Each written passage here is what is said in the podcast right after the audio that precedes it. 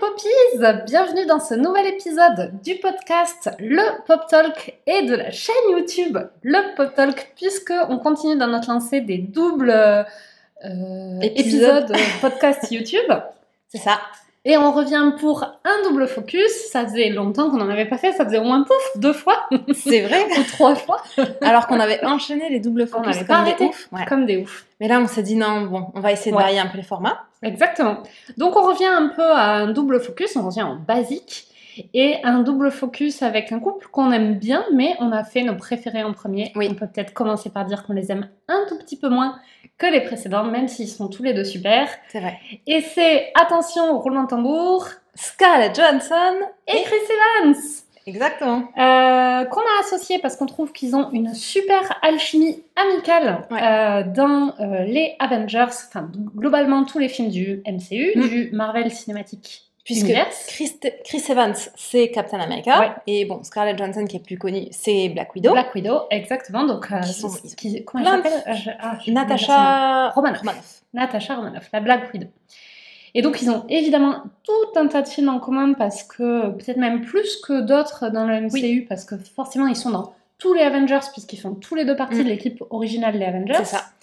Euh, Il y a trois films Captain America Oui, euh, trois films, puisque Civil Ouais. War, c'est bon, c'est plus un Avengers, mais c'est un c'est un Captain America. Euh, donc, Elle est trois, pas dans le premier, puisque le premier Captain America se passe dans les années 40. Oui, donc, et euh, donc elle est n'est pas née. Mais donc elle est dans le deuxième Captain America, euh, le soldat d'hiver, et dans le troisième Captain America, Civil, Civil War. War. Ils sont dans tous les Avengers, euh, tous les trois. C'est ça. Euh, Il y en a Tous les trois, Tous les deux tous les deux. Je attends, là on tous parle. les trois Avengers, tous Ah les oui. deux acteurs. Tout à fait. Tous les quatre Avengers du coup, parce qu'il y en a quatre des Avengers. Ah, il y en a quatre des Avengers. C'est pour ça le Tout à 3, j'étais là, Le non, 3 3, ne ça ne. exactement. Ça il y a n'allait genre, soit il y a un acteur dont je savais pas qu'on allait en parler, Ouais. soit il manque un Avenger. C'est ça. Donc là, rien que les deux Captain America et les quatre euh, Endgame, ça fait. Les quatre euh, Avengers, Avengers. compliqué. putain. ça fait six films en commun. Oui. Et il y en a peut-être même d'autres, non Où ils sont tous Ah, les deux après, je, euh, bah, vois pas trop parce que. Non, je hum, pense pas. Elle, elle est aussi. euh, donc Black Widow, elle est aussi dans certains Iron Man, voire peut-être dans tous les Iron Man, mais lui, Non, il est pas pas. le premier, je pense. Ok. Elle a commencé dans Iron Man 2. Deux. Ah ouais, Ouais. ok. Et euh, donc, mais bon, déjà, c'est pas mal. C'est déjà pas mal, ça fait donc, films on trouvait ouais. qu'ils étaient cool parce que, en plus, euh, les deux personnages euh, sont amis et ils ont vraiment effectivement une bonne, euh, une bonne Ouais. alchimie. Une super alchimie. Mais ouais. ils ont aussi joué dans deux films avant d'être Captain America et Black Widow. Ils ont joué dans deux films en commun. Ah, pardon. Juste, ah, mais c'est une scène post-générique. J'allais dire, elle est dans Captain Marvel, Black Widow, mais dans Ah, une scène post-générique. Et oui. On compte pas les euh, scènes post-génériques, non. sinon c'est trop compliqué. Sinon, c'est trop compliqué. Voilà, exactement.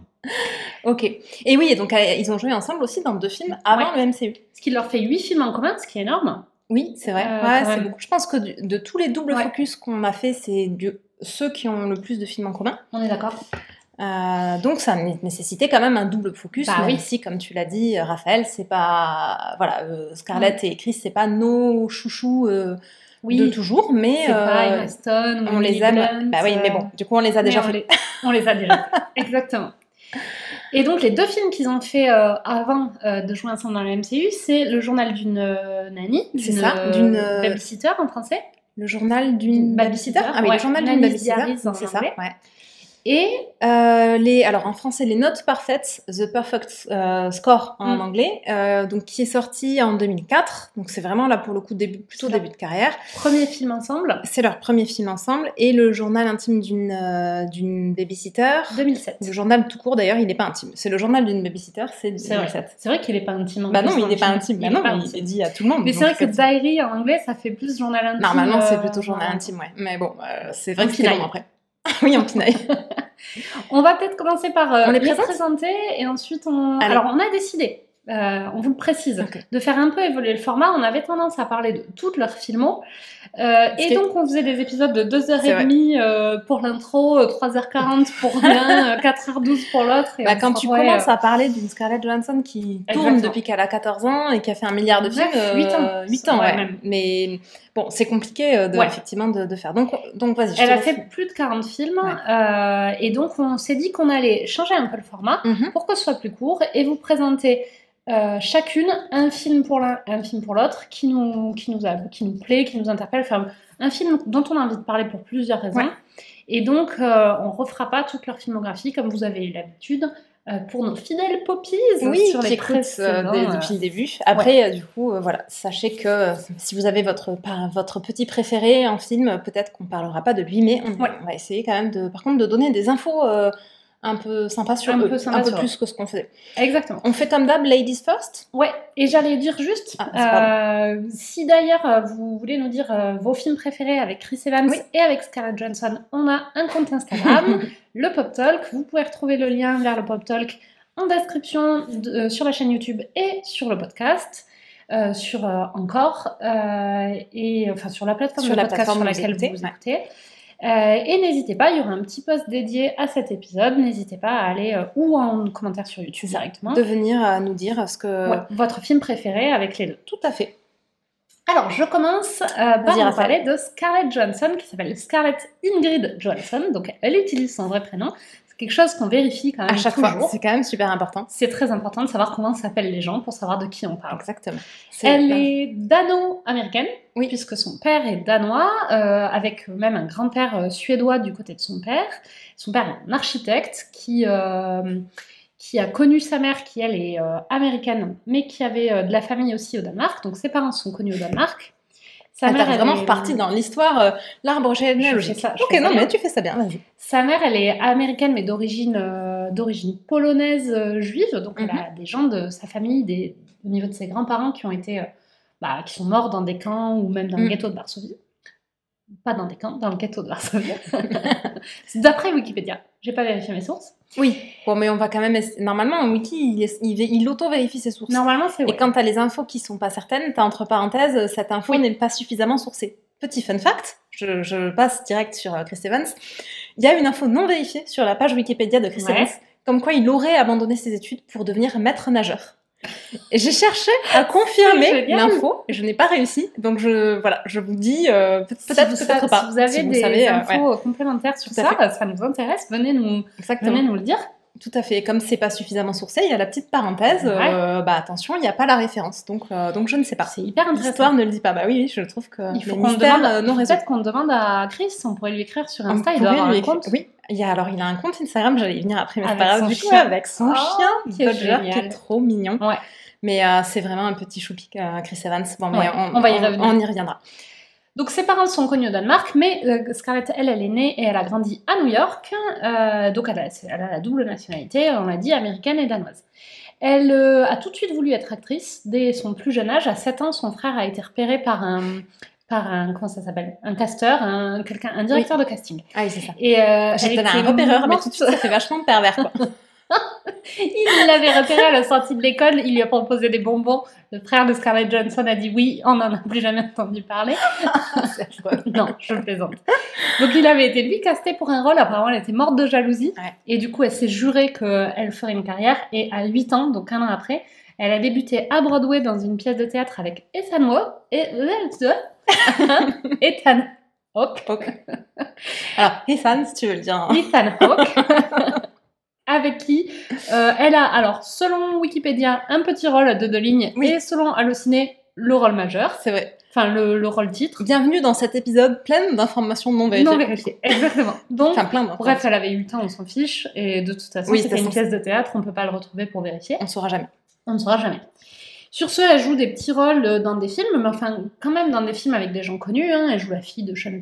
Non, pas de Sean Penn. Ah, on va Penn encore se. Attends, mais Ça va. du coup, Sean Connery, c'est un autre Sean. Parce Ah oui. qu'elle est aussi sortie avec Sean Penn, et je me disais, si elle a joué sa Ah, fille dans un film et qu'ensuite elle est sortie avec Super Glock, Ça aurait pu, Bon, mais c'était. Sean Non. Connery est quand même plus vieux que Sean Penn, Oui, oui, bah oui. Parce que là, si elle avait joué la fille de Sean Connery et qu'elle était sortie avec Sean Connery, cela dit, Sean Connery, il est bien sorti avec, Avec euh, Catherine Zeta-Jones pendant des années, ils bon, étaient qui est plus vieille que hum, Oui. Scarlett Johansson. Oui, oui, elle est plus. Oui. Elle a peut-être 10 ou 15 ans Ouais. plus. hein, je je peux pense. regarder si tu veux. Je vais regarder l'âge de. avoir euh, 50 ans et Scarlett Johansson 36, donc elle a bien 15 ans de plus.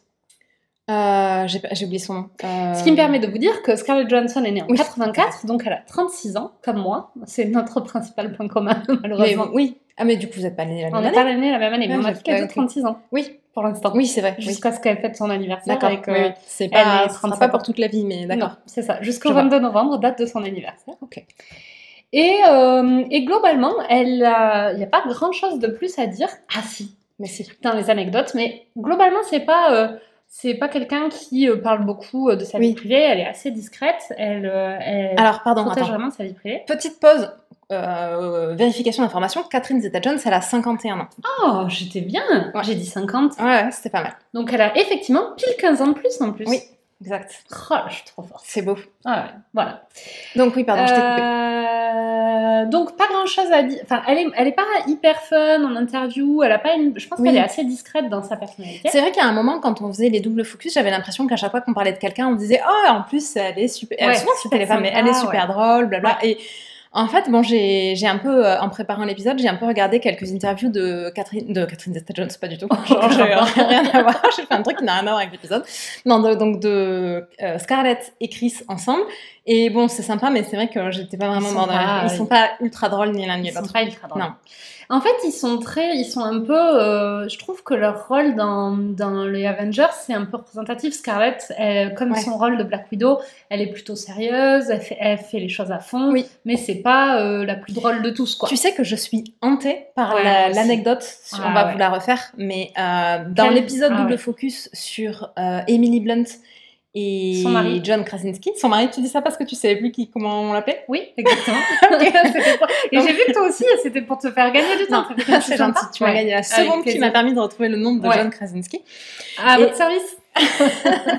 Et tu disais euh, dans cet épisode Ouais. que euh, à la base, en fait, c'était euh, Emily Blunt qui avait été castée, mais vraiment, euh, c'était définitif. C'était son rôle, ouais. C'était son rôle, c'était pas juste elle a fait le casting, puisque Donc, John c'était pour Krasinski. Black Widow. hein. Oui, pour Ouais. Black Widow. Parce que John Krasinski, il a fait le casting pour Captain America, mais de son propre aveu, euh, genre, en fait, Il ça n'a jamais été un projet, tu- enfin, c'était jamais un truc, mais Emily Blunt, elle avait vraiment été castée pour Black Widow, donc ça devait être euh, notre Black Widow, et elle a finalement euh, décidé de pas le faire pour pouvoir faire, j'ai encore oublié, Gulliver.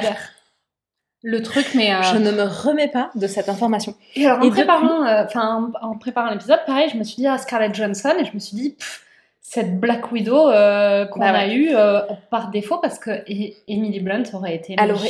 Et alors, depuis euh, toutes ces années où on regardait Marvel, je m'étais jamais dit j'aime pas Scarlett Johansson en, en Black Widow, mais j'avais trouvé. Mais en fait, c'est aussi le personnage et pas. Voilà, euh, elle a Mais jamais je pense eu que peut-être aussi parce qu'elle peut pas vraiment. Enfin, tu vois, euh, Scarlett Johansson, justement, ce qu'on disait, elle a ce côté un peu sérieux, je pense, Oui. et donc elle allait pas jouer quelqu'un de. Elle un rôle hyper fun. pas. euh, Ouais. Parce qu'en plus, elle a. Alors, euh, franchement, aussi à sa décharge, hein, comme j'en ai re- regardé quelques-uns, bon, elle a, plein- elle a des lignes de, la- de dialogue qui sont pas forcément euh, super Oui. ouf, mais je pense qu'effectivement, Emily Blunt, elle aurait vraiment pu y rajouter un petit Ouais. côté euh, drôle, drôle ouais. improbable, tu sais, comme Mais comme ils font dans les Marvel, euh, qui- comme ils font dans les. Marvel. Cela dit, euh, Natasha Romanoff, c'est censé être une euh, Oui. ancienne euh, agente censée être russe drôle, en, en complètement en PTSD. Oui. Euh, Enfin, euh, pardon en français, un syndrome post-traumatique. euh, euh, qui est une tueuse, enfin c'est une Black Widow quoi, Mm. elle est pas censée, c'est la veuve noire, elle est pas Oui. censée être fun et improbable. Non, mais. euh, Donc elle amène ce côté très sérieux de l'agent russe vrai. euh, dans- en pleine rédemption quoi. vrai. Mais bon, moi, je suis quand même je dégoûtée qu'on n'ait pas ouais, vu, euh, mais même si j'aime bien Scarlett Johansson. Bon, mais après, je me dis, Alors moi je film- m'étais pas dit que je l'aimais pas, mais tu vois, tout, euh, Oui. on entend beaucoup, et alors d'un point de vue féministe, je comprends. euh, enfin un film Black Widow en 2021 depuis le temps que vous Mm. étiez censé le faire, euh, et je l'entends d'un point de vue féministe, mais alors d'un point de vue histoire, je me suis jamais dit Ah, Scarlett Johansson et Black Widow, mais donnez-moi en plus quoi. Alors, ouais, moi, je, Jamais, moi je quoi. me le suis dit tout de suite, mais vraiment d'un point de vue plus féministe. Ouais. Mais aussi parce que, et je trouve que ça, on le voit bien avec les séries euh, dans, le MCU, les séries euh, qui sont en train de faire là sur les personnages secondaires. Donc, on, en a, euh, on a déjà fait des épisodes sur Vendavision, sur euh, Falcon et le Soldat de l'hiver. Bon, qui Mm. étaient des personnages que moi j'aimais bien euh, déjà à la Ouais. base, mais tu vois aussi que quand même quand tu leur donnes l'espace d'être euh, plus développés, bah, tout de suite c'est des personnages qui prennent en, en épaisseur, en profondeur Oui. et qui deviennent plus intéressants. Donc Mm. moi je réserve mon jugement sur Black Widow, euh, j'attends de voir je le pense que film. le film sera euh, vraiment bien, Oui c'est ça, et, et, va vraiment euh, te dire, te faire dire en fait oui ce personnage bien cool et, et ensuite éventuellement tu revois les films et tu te dis ah oui maintenant que je l'ai- que j'ai le background et tout c'est vachement Ouais. plus sympa. D'ailleurs, tant qu'on y a parlé de ça, j'avais pas prévu de le faire maintenant, mais c'est logique de le faire maintenant. Ouais. Moi, j'avais prévu une catégorie pour Scarlett, le film que j'attends avec Scarlett, et donc, bah, euh, évidemment, euh, Black Widow. Mm. et alors j'ai l'impression, et j'espère que ce sera ça, moi je l'attends parce que on a toute une flopée de films sur bah, des femmes agents russes un peu entraînées à être des tueuses sanguinaires qui se servent du sexe pour arriver à leur fin. Dans l'eau, il y a Anna de Luc Besson qui est sortie il n'y a pas très longtemps avec Kylian Murphy et j'ai oublié qui. Euh, on a euh, celui euh, Atomic Blonde qui était avec Charlie Theron. Charlie Theron. Alors elle est pas russe, mais ça se passe en Russie. Il y en a d'autres, mais après il y avait Red Sparrow aussi Red avec Sparrow avec comment elle ah, Jennifer Lawrence. donc au moins ces trois là qui sont tous dans cette même vibe et pour moi et ils ont tous le même défaut qui est euh, soi-disant, on te vend une femme forte et tu vas voir, euh, c'est pas sexiste, et en fait, ça l'est quand même parce que bah, il y a tous les défauts euh, bah, de la représentation de la femme, un sexe symbole, etc. Et du coup, je trouve que là, je me dis avec Black Widow, on va ah. peut-être enfin, on a failli avoir une crise d'aboiement. Attention. Ah, ah oui, parce que là, on est chez moi. Donc, eh quand on est chez moi, il y a toujours risque d'aboiement. Alors que quand on est chez toi, Raphaël, mm. il y a une petite choupinette mignonne qui, fait, un petit chat qui D'ailleurs, si vous êtes sur la chaîne YouTube, sur l'épisode précédent, on voit, on voit ma petite choupinette. Ah bon? Oui, elle s'est mise à la baie vitrée derrière nous pour qu'on lui ouvre et on l'a jamais ah, vue. et on la voit qui attend pour qu'on lui ouvre à la baie vitrée. Je n'avais pas fait attention. Euh, c'est sur la, euh, je pense à peu près à 30 minutes de la fin que vous pouvez la voir. Ah oui, donc la pauvre, on la voit attendre pendant une demi-heure euh, et on vient jamais lui ouvrir ça c'est quand même à Ouais. Enfin, je sais pas s'il reste une demi-heure, mais on la voit. Ah bah je crois que là il y a un petit museau de petits choupis si vous êtes en vidéo. voilà, vous voyez euh, un petit, une petite guest star. Euh, J'étais en train de dire, ouais, je me disais qu'avec Black Widow, on aurait peut-être enfin. Non, on, peut, on, peut, on, peut, enchaîner. Il est là, non mais Black Widow ça va bien. Euh, on en a marre quoi. On aura peut-être enfin le film sur une femme agent russe sans le sexisme. Oui oui, oui c'est vrai, je me l'étais pas dit, mais t'as raison. Tous mm. ces films-là, ils ont un côté super cool, d'action, mené par une femme, euh, de bah, quand même cette ambiance un peu euh, Russie, etc. c'est un berger allemand, alors il est là. Bon, la Russie, euh, je sais pas, on en a, oui, on a un rapport mitigé sans doute avec, en bah tant qu'Allemand avec la Russie. Bah, euh, ça c'est sûr. Est-ce que de quelle Allemagne il est? Est-ce qu'il est Allemagne de l'Est ou de l'Ouest déjà? Ils ont quand même aujourd'hui tous, euh, tous un, un, passif même de l'Est. Hein. Oui. C'était pas forcément choisi. Oui, c'était pas, c'était un peu, c'était subi, ouais. ouais. Et ça suffit. Bref.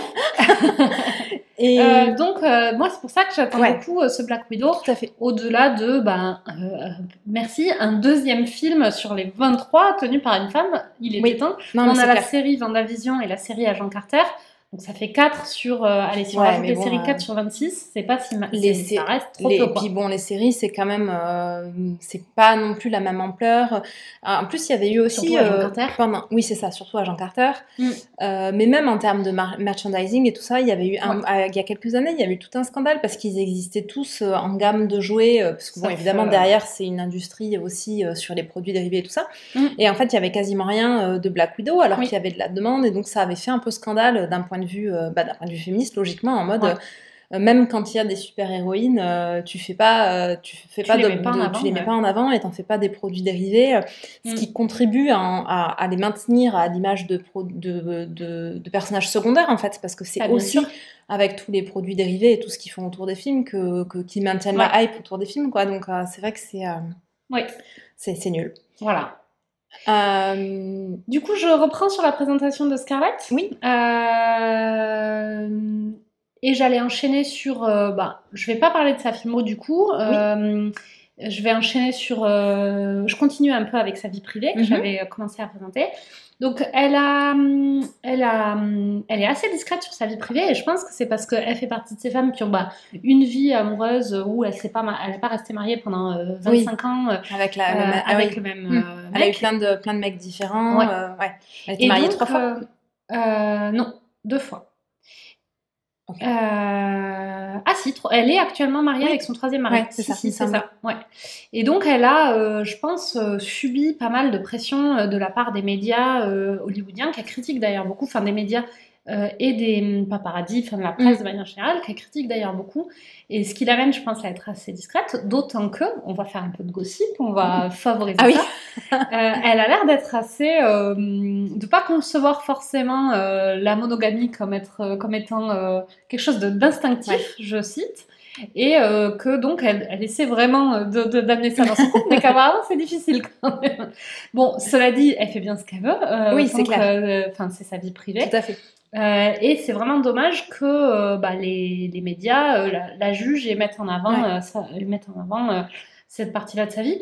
Alors, elle a été mariée avec, euh, en premier avec Ryan Reynolds, euh, qui, qui est, un- ce qui est un peu improbable Moi, je trouve. euh, comme couple. Je, ce que je te dis avant l'épisode, moi, j'ai Ouais. toujours trouvé, je, je sais pas, j'ai mis des années avant d'arriver à me rappeler que Ryan Reynolds et Scarlett Johansson ont été mariés parce Après, que ils ça ont- super improbable. En fait. Ils ont le même âge. euh, Non, c'est pas improbable dans l'absolu, mais. En fait, je pense que ce que je trouve improbable, et du coup c'est super sexiste, euh, c'est que c'est très rare d'avoir des couples où, euh, quand les deux sont des acteurs, la femme est genre significativement plus connue que c'est ce qui a l'homme. causé leur divorce. hein, C'est vrai. ouais. Parce que Ryan Reynolds avait vraiment du mal avec ça. Ouais, bah oui, oui, parce qu'en fait, je pense que c'est. Enfin, dans tous les exemples que j'ai, soit les deux sont super connus, soit le l'acteur est plus connu, mais c'est quand même assez rare d'avoir. Ou alors, t'as les, des actrices qui sont mariées avec des gens qui sont pas du tout du. Enfin, qui sont pas eux-mêmes des acteurs, mais quand Mm. t'as les deux qui sont des acteurs, c'est quand même assez rare que, Ouais, que ce bah, soit ça- elle qui. Ça n'a bon, pas marché, coup, ça n'a pas marché. à cause, à cause de ça. Ils ont été mariés deux ans. Ensuite, elle a été mariée avec un Français pendant longtemps qui était euh, Romain euh, qui a, qui a travaillé plutôt dans la presse. Il était éditeur d'un magazine. Elle a une fille avec. Et ils sont restés mariés un peu plus longtemps. Ils se sont séparés. Ils sont restés 4 ou 5 ans ensemble. Et aujourd'hui, elle est mariée avec un écrivain et comédien, Colin Jost. Il écrit pour des shows genre euh, Saturday euh, Night Live, euh, Weekend euh, Update, des shows américains dont Ouais. on n'a jamais entendu parler. Ah si. Saturday Night Live, Oui. c'est un- le. T'as déjà vu un épisode de Oui, ça? moi j'ai Ouais, déjà regardé. Alors pas en entier, je pense, mais j'ai déjà vu des. Parce qu'ils y passent tous, en fait, il y a, tu vois, il y a des trucs. euh, Oui, j'ai déjà des vu des, des scénettes, des interviews, des Ouais. trucs, et c'est quand même vraiment très sympa. Enfin, je pense que si, si on avait un équivalent en France, ça pourrait faire partie pourrait des marcher, rares ouais. trucs que je regarderais. Enfin, je sais Ouais. pas si ça marcherait, mais euh, tu vois, moi je regarde pas du tout d'émissions, jamais, jamais. euh, et, je me, et là, il y a vraiment un Mais côté très pense, ce que sympa. je voulais dire, c'est que c'est vraiment un truc aux États-Unis. et pas Ah oui, complètement. ici, oui, oui, par contre, c'est jamais. Enfin, pour regarder, il faut regarder ça sur YouTube Ouais, et, et c'est jamais, pas du tout diffusé ni rien. C'est vraiment une émission télé, quoi. Mm. Et, euh, et donc, elle est toujours avec son, son, son mari, Colin Jost, euh, voilà, qui, est, euh, qui, est, qui est écrivain. Et alors, dernière anecdote, Mhm. et c'est euh, le plus fun que j'ai trouvé. Attention, ouhou, Attends, mais elle moi, après, moi j'ai une polémique. Je fais un peu de teasing sur la suite de Ah. l'épisode. Ok. T'es sen- Tu me regardes comme si t'en avais jamais entendu parler, tu es censé savoir ce que c'est, mais c'est pas grave. Vas-y, fais le, fais le fun fact pas si fun. Le fun fact de Scarlett. Je suis censée savoir ce que c'est? Ouais. Ça te parlera quand je vais le redire. Oui, on n'en a pas parlé avant. Non, non, on n'a pas Ah, parlé. non, voilà, non, on a ok. effectivement pas Non, parlé donc, dans les parce 10 que- minutes qui, précèdent, qui ont précédé le début de l'épisode. Mais on en Oui, avait oui. déjà parlé. Oui, complètement. Non, non, enfin, je veux dire, on n'en a pas parlé là aujourd'hui. Non, non. Oui, oui, donc euh, comme tu, quand tu as dit que j'étais censée savoir ce que c'est, je pensais que tu disais que j'étais quoi, j'étais censée savoir que tu allais en parler aujourd'hui. Non, non, non, je, mais non, je viens oui. de l'annoncer. Ok, ça marche. Grosse nouveauté. Euh, Qu'est-ce que je disais du coup? Euh, un fun fact pas si drôle parce que Ah t'as oui. rien trouvé de plus drôle parce Oui, qu'elle est, pas très fun. Ouais. Et donc, le plus fun que j'ai trouvé, c'est qu'en fait, elle adore le fromage. Elle Ah a déclaré que c'était son plus grand vice dans la vie. Et elle a déclaré rien d'autre ne règne sur ma vie. C'est vrai À que. part le fromage. Quand pas- même, c'est genre la meuf, c'est, elle, elle Donc aime ça, le fromage, ça, genre vraiment. le fun quoi. fact. Ok, ok. C'est le plus fun que j'ai trouvé sur elle. Ouais, moi j'ai pas vraiment de fun fact non plus sur Chris parce Bon. que parce qu'il est pas drôle. Ouais. Mais donc pour la partie polémique, euh, Scarlett Johansson a joué dans Ghost in the Shell qu'on a vu au ciné. Ah oui, tout à fait. Ouais, voilà. Mm. Je sais, je Euh, oui, oui, et euh, donc qui est sorti en je sais plus quelle année. Et à l'époque, ça a fait quand même une polémique. D'ailleurs, ça reste un peu un running gag sur les réseaux sociaux, puisque Ghost in the Shell, c'est euh, 2017. c'est 2017. sorti. Euh, elle interprète dedans un personnage qui est euh, censé être asiatique. Je pense que ça se passe japonais, même plus précisément. Oui, c'est un manga au départ. À la, oui, à la, à la base, c'est un manga. Après, je me, je me demandais s'ils avaient refait l'histoire dans le film ou pas. Mais effectivement, à la base, c'est un manga. C'est une Euh, adaptation. ouais, d'un c'est une ouais. d'un manga, euh, donc avec euh, des personnages qui sont censés être tous japonais. Et en plus, là, vraiment, dans Ghost, dans celui-là, euh, elle a un nom euh, de personnage euh, japonais, je me rappelle plus. Oui. euh, donc il y a vraiment et donc ça avait vraiment fait à l'époque euh, scandale parce que c'est euh, dans la grande lignée du whitewashing. Ouh là là, pardon. C'est là dans la grande lignée du whitewashing qui est fait euh, euh, par euh, Hollywood. on, va, on va faire comme si on n'avait rien entendu de cette petite intrusion de pub.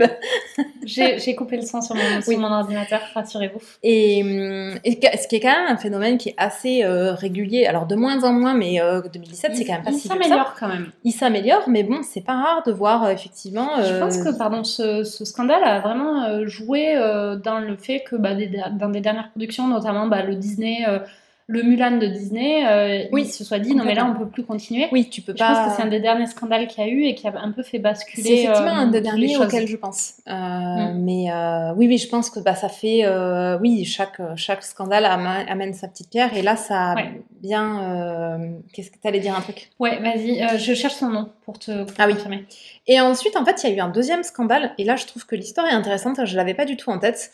Euh, elle a été castée à l'époque, euh, alors j'ai pas l'année, ça devait être peut-être en 2017 ou 2018. Euh, donc, donc pas très longtemps après la sortie de Ghost in the Shell, elle a été castée pour jouer dans le film Rub and Tug. et elle devait à l'époque... Rub and quoi? And Tug. Rub and Tug. Ça veut dire quoi? Rub, c'est voler Non, rub, je pense que c'est frotter et tug tirer à mon avis, il y a un jeu de mots euh, dans le film parce qu'en fait, elle, donc, la, polémique, c'est que elle était censée euh, jouer un personnage transsexuel. Donc, ça a fait une deuxième polémique. Après avoir joué une japonaise, euh, ensuite de jouer, parce que ça, bah, en fait, dans, la même, dans cette même logique du whitewashing où tu prends des acteurs blancs pour jouer des personnages, des personnes de couleur, bah, tu prends des personnes pas transsexuelles pour jouer des, des, personnages transsexuels, c'est quand même un problème, sachant que des acteurs et des actrices transsexuelles, il y en a. Des japonais aussi. Et déjà, effectivement, On le précise. Tout à fait. Euh, elle avait commencé euh, par se défendre en disant, euh, mais c'est déjà arrivé dans l'histoire du cinéma. Par exemple, il y a Jared Leto qui a joué un personnage transsexuel. Il y a mm. Felicity Huffman.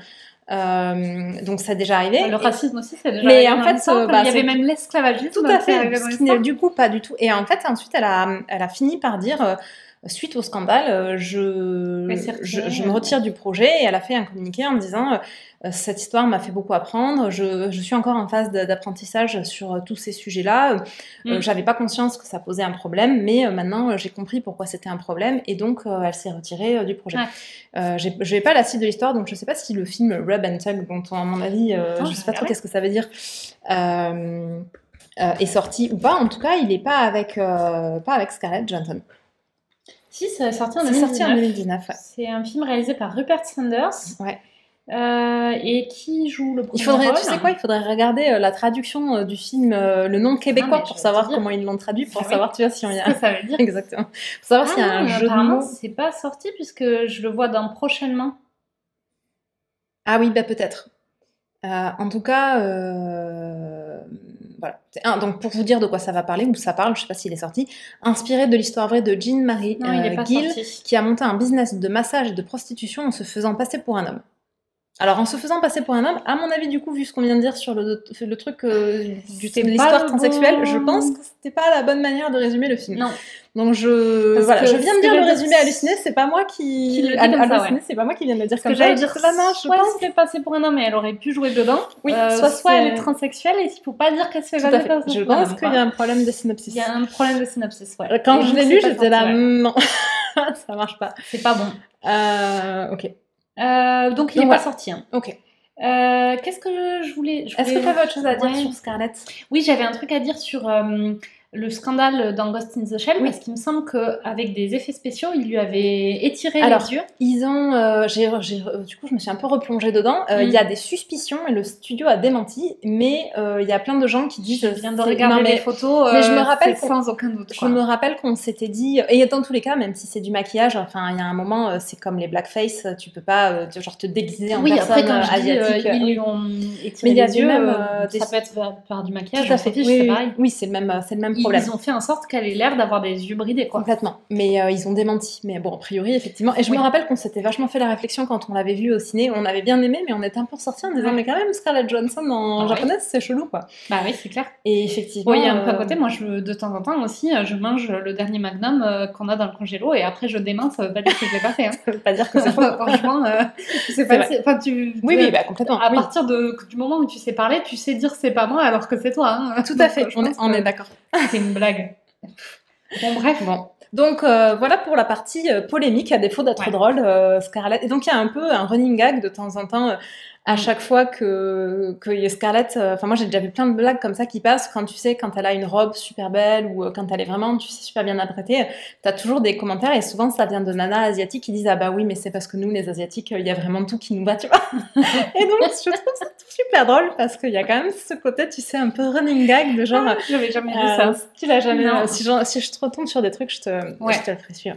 On le mettra en story. On le mettra en story tout à fait. Euh, Est-ce que tu as fini avec euh, Scarlett? Est-ce que je présente Chris? Bah oui. qui n'est pas drôle non plus, hein, désolé, ce sera l'épisode pas fun du bah, Pop C'est Captain America, quoi. C'est Captain America, et c'est exactement ça. C'est exactement pour ça que c'est pas, pas mon préféré en fait. Oui, alors après, moi je trouve que, bah, je trouve que c'est cool. Mais moi j'aime, mais j'aime Donc mm. Chris Evans, qui s'appelle Chris Robert Evans, Robert Evans. Bah, ils sont, euh, ils sont accordés même sur leur nom. Exactement, bah, c'est des, des personnes genre qui sont fidèles à elles-mêmes jusque dans leur ils prénom. Ils sont normaux, ils changent pas de prénom. Exactement. Il est né le 13 juin 81, donc il a 39 ans. Mhm. Euh, j'ai noté c'est son vrai nom, mais ça je viens de le dire. Oui. Euh, c'est le deuxième enfant d'une fratrie de quatre, donc il a euh, un frère et deux sœurs, dont la mhm. petite dernière a été adoptée. Son frère est un acteur aussi, dont on n'a jamais entendu parler. Et la, la sœur de Scarlett Johansson est aussi actrice, ah Vanessa, sa sœur aînée. Ah oui, j'ai pas dit, elle, elle est, pardon, elle a une sœur aînée, elle a, elle a un jumeau, Hunter. Ah, c'est vrai que t'as pas parlé de son jumeau. Elle a un autre frère et un demi-frère. Ok. Bref. et sa sœur aînée, Vanessa Johnson, et apparemment une actrice, personne n'en a jamais entendu Alors, le frère de Chris Evans, j'ai pas noté son nom, mais il s'appelle pas Evans, mais j'en avais quand même jamais entendu parler. Pourquoi il s'appelle pas Evans? Euh, Je ne sais pas, peut-être qu'il a, peut-être que lui, il a, on peut regarder si tu veux. Mais en tout cas, il s'appelle pas Evans. Euh, Bon, puisqu'on en a à parler du, du frère, j'anticipe un peu, j'allais pas à dire ça tout de suite, mais euh, donc cet acteur-là, qui est le frère de Chris Evans, mais qui s'appelle je ne sais pas comment, euh, il est euh, ouvertement gay. Moi, c'est le seul truc que je sais sur lui, je, suis désolée, c'est genre le seul fait. Et en fait, je l'ai vu parce que. il s'appelle Scott Evans? Ah bon? Ah bah oui, je te raconte n'importe quoi alors. Bah oui. Il me semblait que je l'avais vu euh, pas sous le même nom et je me suis dit cette... ah je pense que j'avais vu Scott Andrew je me suis dit euh, oui il s'appelle mais oui c'est son middle name, mais on est d'accord qu'on n'a jamais vu cette personne. On est en train d'ouvrir la page Wikipédia de Scott Evans et genre on l'a jamais vu. On l'a jamais vu il a joué dans pas grand chose. Ouais, il a joué dans pas grand chose. Et en fait, Chris Evans, par contre, c'est depuis super longtemps, il s'est prononcé euh, complètement en faveur du mariage gay. Euh, il a vraiment pris position euh, très ouverte, enfin, il est très en soutien de, de, la communauté LGTB. Et après, j'ai vu. j'ai vu qu'il est, que son frère était ouvertement gay, donc j'imagine qu'effectivement ça, ça aide, ça aide à, avoir envie de défendre activement les droits et à comprendre ce que vivent les personnes en fait. Euh, donc pour revenir à son enfance, à Chris Evans, il, vient, il est né dans une famille euh, catholique, mais aujourd'hui il étudie le bouddhisme, a priori. Donc voilà. Euh, petit, il aimait les comédies musicales, c'était un artiste, il, a, il est super fan de Disney. Euh, il a mm. fait des camps d'été, de trucs de comédie. Euh, il, joue, il a joué a priori dans, dans, une version de Bye Bye Birdie, qui est une comédie musicale, mais euh, je pense, tu vois, genre potentiellement à l'école. Mais bon, et il faisait avec ses frères et sœurs des petits oh. spectacles, tu sais, à Noël. Oh, bah oui, je pense que c'est le truc des familles nombreuses, ça, sans doute. Ah bah oui, oui. Bah, nous, on faisait ça un peu avec ma sœur et ma cousine aussi, tu vois. On faisait des petits trucs, on chantait au piano et on faisait des petites scénettes et des bidules comme nous, on avait refait tout Émilie Jolie en entier, ah, toute la comédie musicale. Je pense qu'on l'a sur une cassette. C'est ouf. c'est bien. C'est l'avantage quand t'es assez nombreux, c'est que du coup, tu peux eh faire. Euh, On était quatre. Ouais. C'est chouette. Euh, donc, euh, donc voilà, il a, donc il a ce côté très petit choupi. comme je disais, il est fan de Disney, mais même encore maintenant, a priori, il va super souvent à Disney World. Il connaît les chansons, les paroles de la petite sirène par cœur, a priori. Ah, c'est typique de genre enfant de famille nombreuse catholique, quoi. C'est les mêmes en France et aux États-Unis, apparemment. c'est ça, c'est ce que je... c'est exactement ce que je me suis dit. Le truc de genre, on fait des petits spectacles à Noël, et là, je me suis dit, ah ouais, ça, c'est vraiment la famille de petits cathos. C'est pour ça que je me suis dit, c'est cool d'en parler quand même. Donc, euh, mais il a quand même plein de tatouages. Euh, donc, hmm. c'est son Sa maman doit pas approuver. Hein. Ah, je. Il est super proche de sa mère. Il ne doit quand même pas approuver les tatouages. Ah, je sais pas, l'histoire ne dit pas, mm. mais il a que des tatouages qui veulent dire quelque chose. Par contre, tu sais, ils ah, ont tous une symbolique de... et tout ça. C'est pas genre. Juste... Il est joli, quoi. Ouais, voilà. donc, euh... donc voilà, bon, il a, il a eu euh, pas mal de petits rôles divers et variés euh, avant de, le premier truc qu'il a un peu révélé c'est euh, Another euh, Team Movie c'est en français c'est Sex Academy c'est un truc de c'est un comment t'appelles ça? Pas un remake mais tu sais un truc qui se moque des teen movies ah une satire? Une euh, oui alors j'allais dire le mot pas intelligent un C'est un autre mot, tu sais, les pas une satire, mais bon, oui, c'est. Euh, mais tu sais, genre. euh, Genre. euh, Non, je- je- Bon, bref, peu importe. Je, ça me vient pas là. Ouais, c'est pas grave. Mais je vais regarder Sex Academy, tu Sex Academy en français, euh, Not Another Teen Movie en anglais. Euh, donc ça c'est le premier truc qu'il a un peu révélé et ensuite son rôle, le premier rôle un peu gros qu'il a eu c'est Les Quatre Fantastiques en 2001. Pardon. C'est le titre Donc québécois. Sex. Academy en québécois, c'est pas encore un film d'ado. Eh, Mais en même temps c'est tout à fait, euh, c'est tout à fait ça. C'est pas super bien. Alors c'est pas super bien traduit parce que euh, c'est plus pas un autre film d'ado. c'est pas un autre film d'ado qu'il aurait fallu pas faire. encore Oui, un tout à fait. Ça c'est vrai. Une Mais bon. parodie, c'est ça que je cherchais. Ah oui, C'est une parodie, de ça. teen movie en fait. Ouais. Euh, voilà, donc ça c'est donc je sais plus ce que je disais, c'est la parodie de teen movie. Oui, et ensuite son premier euh, grand rôle, qui, enfin grand rôle, le rôle qu'il a un peu ré- révélé, c'est celui de de la torche là dans les 4 fantastiques où tu Mm. as eu la révélation pendant notre épisode euh, c'était l'épisode numéro 6 sur le MCU que c'était lui qui faisait euh, En même temps, il est super, euh, super jeune. il euh, est super dans- jeune, il dans est la- vachement moins baraque parce qu'il est Vachement très, euh, il est vachement plus élancé. Ouais. Euh, il est très fit aussi hein, dans, Ouais, ouais. euh, dans, dans les 4 fantastiques, mais il fait vachement plus mec élancé que, que gros baraque, euh, genre à la Captain America. Ah, c'est clair. Physiquement, rien à voir. Ouais, ouais, non, mais complètement. Euh, Et ça, même ça, du coup, ça lui change euh, son visage parce Oui. qu'il est. Bon, mais je pense que les, après, les il mecs a jusqu'à une trentaine d'années, Ouais. ils ont quand même le Enfin, Oui. ils, ils évoluent. Il devait avoir une vingtaine d'années, non? Euh, Quel âge il avait? Quand il a, il est en 2007, euh, c'était non, pardon, 2001, le premier 4 fantastiques. Pas du tout. Euh, 2001, c'est Another Team Movie. Ah. Les 4 fantastiques, c'est 2005 et 2007. Donc en 2005, il avait, comme il est né en 81, bah voilà. Ah, bah, il a, oui, il a l'âge de, ça. il a l'âge de Nico. Euh, donc ça veut dire que en 2005, tu dis? Ouais. Euh, il avait 28 ans. C'était pas un si petit choupi. Non. Mais bon, en tout cas, moi je trouve qu'il est vraiment bien parce qu'il a vraiment ce côté euh, mec qui. Pas du tout. Il faudrait euh, qu'on vérifie à la calculatrice. On est en train de dire n'importe pas quoi. grave. Et euh, il a vraiment une personnalité de. Ça, quand, quand je dis c'est vraiment un petit choupi, moi je trouve que c'est vraiment ça. Enfin, Ouais. il est euh, vraiment. Je trouve qu'il ressemble vachement à Captain America sur le Mm. côté. Tu sens que je pense que c'est vraiment fondamentalement un mec bien. Ouais. Euh, il a l'air genre super gentil. euh, il, bon, je l'ai dit, il supporte le mariage gay Ouais. depuis, depuis longtemps. Il est contre le port d'armes. Il a. il, est dans, il était dans le camp, il a participé à la, à la campagne pour euh, Hillary Clinton, il a vachement critiqué euh, la politique de, de Trump. Mm. Euh, et il a ce fameux chien Dodger qu'il a Oui. adopté dans un refuge en plus, tu vois, Ouais. pendant qu'il était en tournage, euh, sur Mm. lequel il est mais tellement choupinou avec. Ouais. Euh, moi, ça fait longtemps que je le suis, euh, Chris Evans, même avant euh, qu'on Mm. ait le Pop Talk sur Twitter. ensuite, maintenant, on le suit aussi sur Instagram. Et il passe sa vie à poster que des photos de son chien. Ouais. Tu sens vraiment le mec qui s'en occupe super bien. Enfin, il a vraiment ce côté. c'est vraiment un amoureux Ouais. des animaux, je pense, c'est un vrai.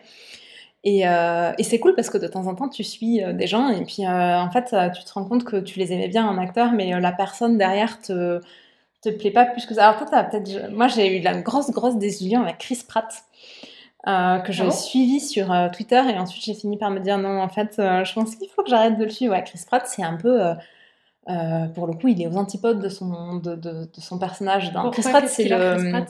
il est donc, c'est le, comment il s'appelle C'est Star-Lord dans Ouais. Le Gardien de la Galaxie. Et c'est un peu l'américain profond, tu vois, il, est, il fait partie d'une église qui est ouvertement anti-LGBT. oui. euh, il, est, euh, il a jamais euh, trop parlé de ses opinions politiques, mais euh, il y, a, il y a tout un débat euh, sur le fait il qu'il est bien, plutôt bien à droite. plutôt pro-Trump, Ouais. euh, bien à droite, euh, très conservateur, euh, très. Et effectivement, il tweet euh, vachement de trucs dans ce sens-là. Alors bon, les trois quarts des trucs, des Ouais. tweets n'ont pas d'intérêt, tu vois, et les quelques-uns. Et donc j'avais fini par me dire non, je vais arrêter de suivre euh, Chris Pratt parce Ouais. que genre j'aime bien, tu vois, le personnage et ça va me, me Ouais. pourrir le truc. Mais en l'occurrence, Chris Evans, c'est le genre de mec, tu vois, tu le suis, et tu te dis ah non mais il est Oui, génial. alors quoi. moi, du coup, euh, pour le coup, je faisais la grimace, pas parce que ça m'était jamais arrivé, mais parce que, alors moi, tout ce que tu dis sur Chris Evans, je suis un peu là, boring Ça, je, je me dis, mais alors, c'est pas du tout euh, le genre de mec Ouais, euh, mais à, après- à qui euh, je pourrais m'intéresser, tu vois. Ah, moi je trouve que le côté petit petit choupi avec son animal, c'est mignon, tu vois. Ouais, c'est mignon, enfin, ça fait rend pas quelqu'un intéressant, quoi. Ah bah si si, moi je trouve Ah, que c'est, fait, je, je trouve qu'il a vraiment. un côté hyper lisse, mais et c'est justement ce que j'aime pas dans Captain America. Il Oui. a un côté hyper lisse, parfait, et moi je trouve ça n'est pas du tout ce que je recherche chez quelqu'un. Ouais. fait. Après, euh, moi j'aime bien, bah, du, comme on a dit, je trouve qu'effectivement il ressemble vachement à Captain America. Et Captain America, moi c'est un personnage que j'aime bien. Alors je le préfère quand il est en groupe que dans les histoires où il est tout seul parce que c'est vrai que c'est chiant. Parce que sinon c'est un peu boring. Parce que bah, en fait, le mec qui fait tout bien, c'est sûr que ça fait pas une histoire euh, passionnante. Mais en même temps, je trouve qu'il représente vraiment des valeurs que moi je trouve super intéressantes. Et dans le MCU, il a vraiment ce côté. Euh, représentation euh, des valeurs euh, morales. Au début, moi, quand j'avais vu les premières images de Captain America, j'étais là, oh là là, le truc patriotique mm. à mort, super boring, de genre les Amériques, enfin les, les, États, les Amériques, les États-Unis, c'est génial et tout ça. Et en fait, je trouve qu'il est vrai, il a vraiment un côté valeur au-delà du, enfin, justement pas patriotique, mais le côté être une bonne personne, c'est un truc universel. Euh, hmm. euh, faire le bien, euh, c'est au-delà de la nation que tu sers. Et je trouve qu'il a vraiment un côté Captain America. C'est un personnage que j'aime bien pour ça. Après, c'est clair que je trouve que ça passe mieux dans les Avengers quand il est en synergie ou dans Civil War que j'ai revu il y a pas très longtemps. Moi, je le trouve du coup, je trouve que du coup, il s'en fait pas un personnage hyper réaliste. C'est du coup pas hyper intéressant. Il n'est pas du tout humain. Euh, et du coup, je trouve ça hyper dommage. C'est le mec qui se trompe jamais, euh, il a tout le temps raison, euh, il est parfait et lisse, et, et du coup, c'est effectivement un symbole et pas une vraie personne pour moi. et je trouve ça hyper dommage de pas aller creuser sur plutôt ce qui nous rend humains que mm. sur un symbole parfait. C'est bien, c'est dans une vitrine, tu vois, mais après, je trouve que pas très dans un univers où tu en as plein de super-héros, c'est intéressant d'en avoir un qui est l'exception euh, et c'est un peu ce qui est creusé aussi dans la série Falcon and the Winter Soldier sur le côté un peu exception euh, euh, parmi mm. tous les gens qui ont des pouvoirs. Sur le côté, la règle, c'est quand même plutôt que quand tu as du pouvoir, ça finit ou ça peut facilement finir par te corrompre ou par te faire faire des trucs que tu devrais pas faire. Et l'exception, c'est Captain America qui, mais qui le fait un petit peu parce que dans Civil War, il fait quand même passer ses intérêts personnels en protégeant son ami d'enfance enfin bah contre les intérêts des autres, tu vois. Donc il a quand même un Mais c'est jamais dit.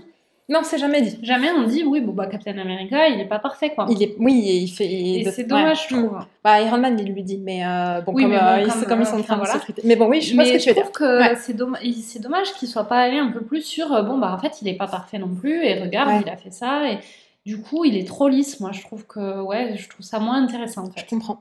Mais bon, pour finir sur le côté euh, petit personnage choupi euh, que tu vas trouver bah, il participe aussi évidemment à des œuvres caritatives. Non, mais après, ça c'est bien, mais beaucoup d'acteurs le font quand même. Beaucoup d'acteurs le font. Après, euh, ils ne le font pas tous au même niveau. Et lui, ah, il a vraiment utilisé.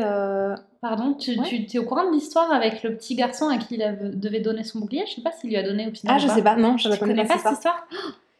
Parce que, oui, euh, ce que je disais, c'est euh, juste, en fait, il a aussi beaucoup, beaucoup utilisé sa position de Captain America et euh, la synergie avec les Avengers pour organiser lui. il a organisé une collecte de fonds euh, où il a embarqué tous les autres euh, acteurs qui sont dans les Avengers pour participer. Euh, c'est pareil, il avait fait plus ou moins un pari avec Chris Pratt quand ils ont fait une visite dans un hôpital. Alors je sais, je sais pas qu'est-ce que c'était le pari, mais qui a ajouté à, pareil, ils ont réussi à lever vachement de son fond, qui se sert vachement de son aura de Captain America pour, au bénéfice des œuvres caritatives. Ça, je bien, ça quand même chouette parce que bah il y en a beaucoup qui le font, mais ils le font quand même pas tous. non, ils le font pas tous. c'est pas forcément une mm. évidence que, enfin tu vois, ils s'impliquent pas tous dans des, euh, dans des causes où, euh, tu vois, il y en a qui restent complètement apolitiques. Euh, oui.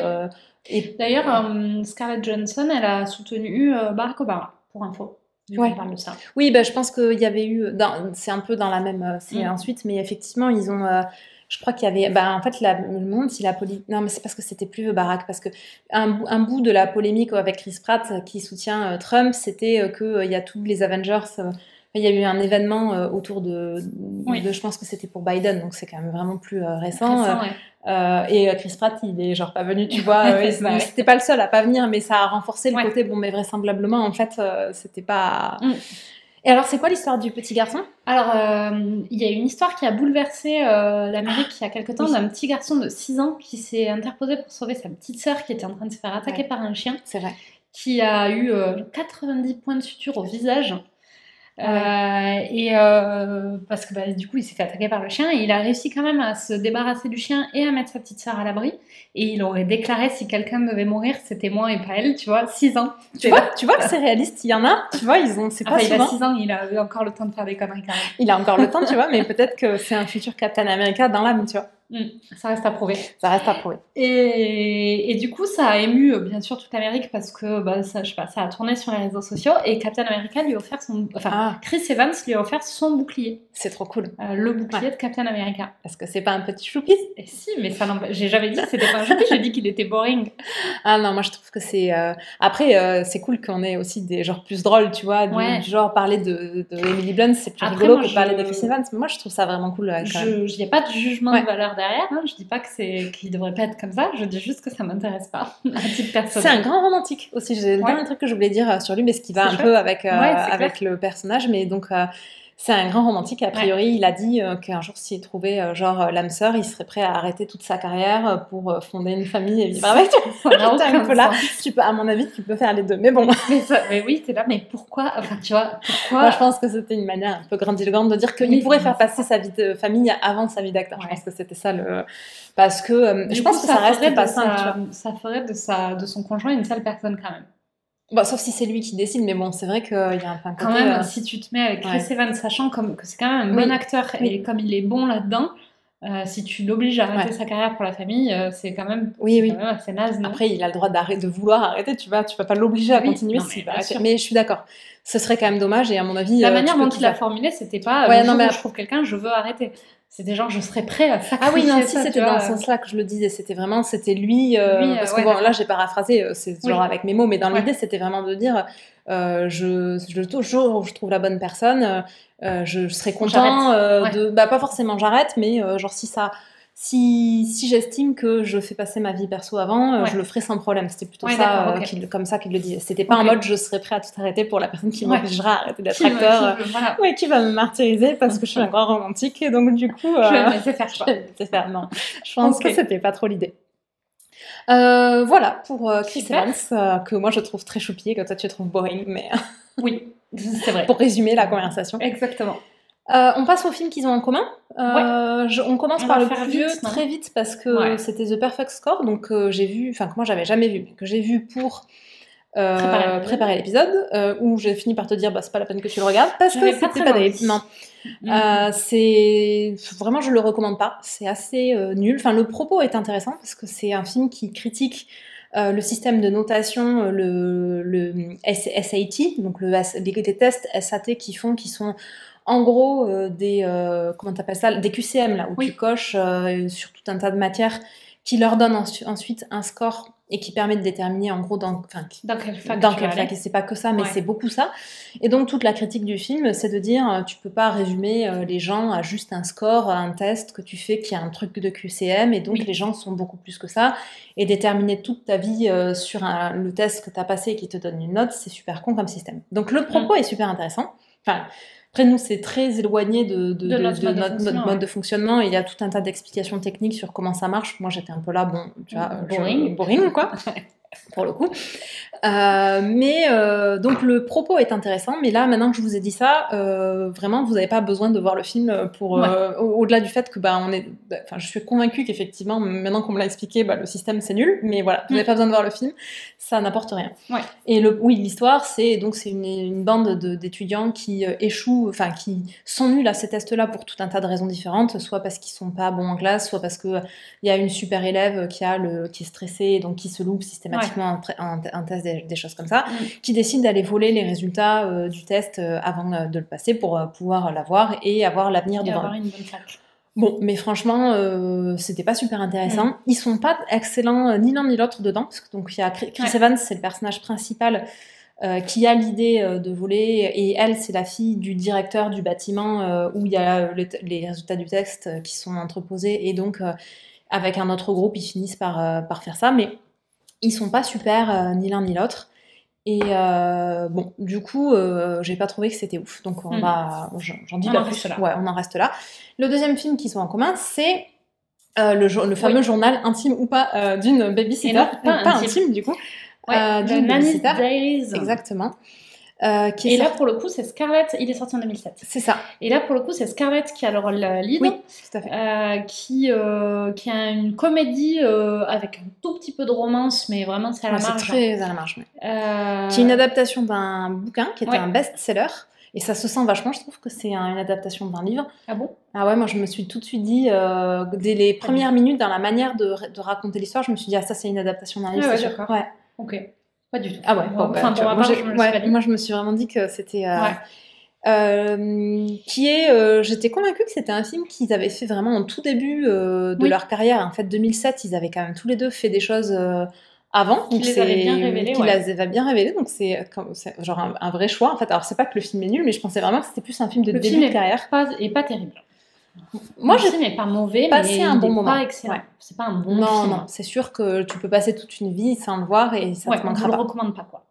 Après, c'est l'histoire Moi, de. je serais moins tranchée. Moi, je le recommande si tu as envie de passer euh, deux heures euh, pas prise de tête. euh, Ouais, et ça C'était n'a sympa. aucun- ça n'a pas vraiment d'intérêt. Oui, enfin, mais bon, euh, oui, oui. C'est pas un mauvais film, Ouais. il n'a pas de gros défauts.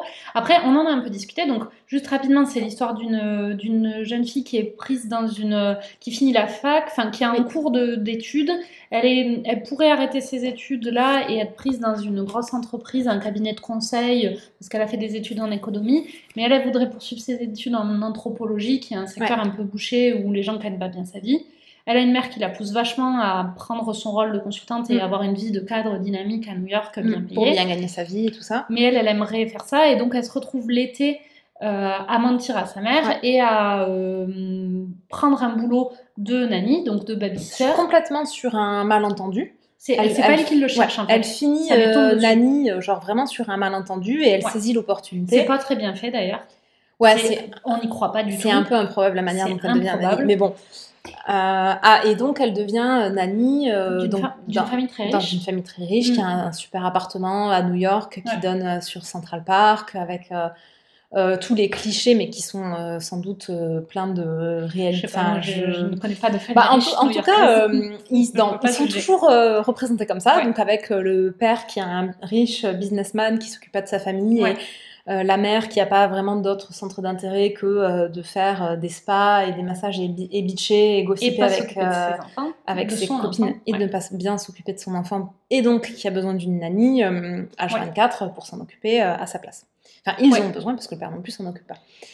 Et donc, euh, bah, elle se retrouve à faire ça pendant l'été, et on la suit euh, dans cet été-là, en fait. Et euh, du coup, en creux, c'est une grosse critique, justement, du fonctionnement de ces familles-là, Mm. Ouais. Euh, du fonctionnement bah, des pères qui sont des salopards qui se désintéressent de leur famille, des mères qui sont pas mieux. Oui. Et de la manière dont et j'ai trouvé que moi que et là où le film était intéressant moi j'ai vraiment bien aimé le traitement des, des autres nannies puisque bon elle en fait elle est Oui. c'est quand même une américaine pure souche même si elle vient plutôt d'une famille euh, j'allais dire pauvre mais pas aisée en tout cas vient pas du même milieu moins. mais tu sens, et d'ailleurs elle le dit comme ça, qu'elle est recrutée aussi parce que du moment que la, la nana, elle pense que peut-être c'est une nanny, le fait de voir une américaine, elle est là, c'est trop génial. Ouais. Parce qu'en fait, le gros euh, de- des autres nannies que qu'elle rencontre, puisqu'entre nannies, bah, elles passent leur vie à, à- Ensemble, ouais. ensemble à attendre les enfants à la sortie de l'école, à faire les fêtes, Ouais. les trucs, les machins. Et après, euh, toutes les autres, c'est beaucoup euh, des Mexicaines euh, ou... Oui, en tout cas des, des étrangères qui Des sont étrangères. là avec plus ou moins de papiers, euh, dans des situations plus ou moins précaires et qui se retrouvent à élever les enfants euh, des riches ça. américains. en ayant potentiellement elles des enfants dont du coup elles ne peuvent pas s'occuper Ouais. euh, parce qu'elles sont en train de s'occuper des enfants des autres et donc Mm. et tout ce traitement là est vachement bien fait j'ai trouvé C'était intéressant, ouais.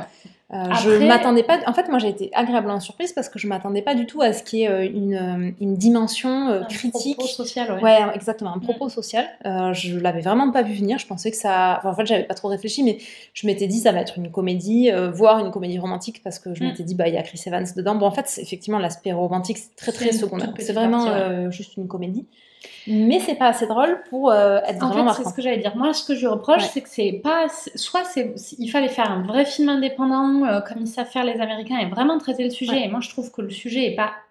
Il est abordé, mais pas vraiment traité. Euh, le sujet des nannies euh, étrangères, il est survolé quand même, puisque elle-même, elle n'est pas une nanny Oui. étrangère, c'est une américaine. Oui, oui, le On point de vue fait que peu Mm. à côté, mais c'est vraiment pas le, le sujet. Euh, ils en profitent pour en parler, ils ignorent pas complètement Mm. le fait, mais bon, c'est pas quand même pas le sujet. Ouais. Euh, c'est pas vraiment c'est pas vraiment si drôle que ça, donc c'est pas vraiment une comédie.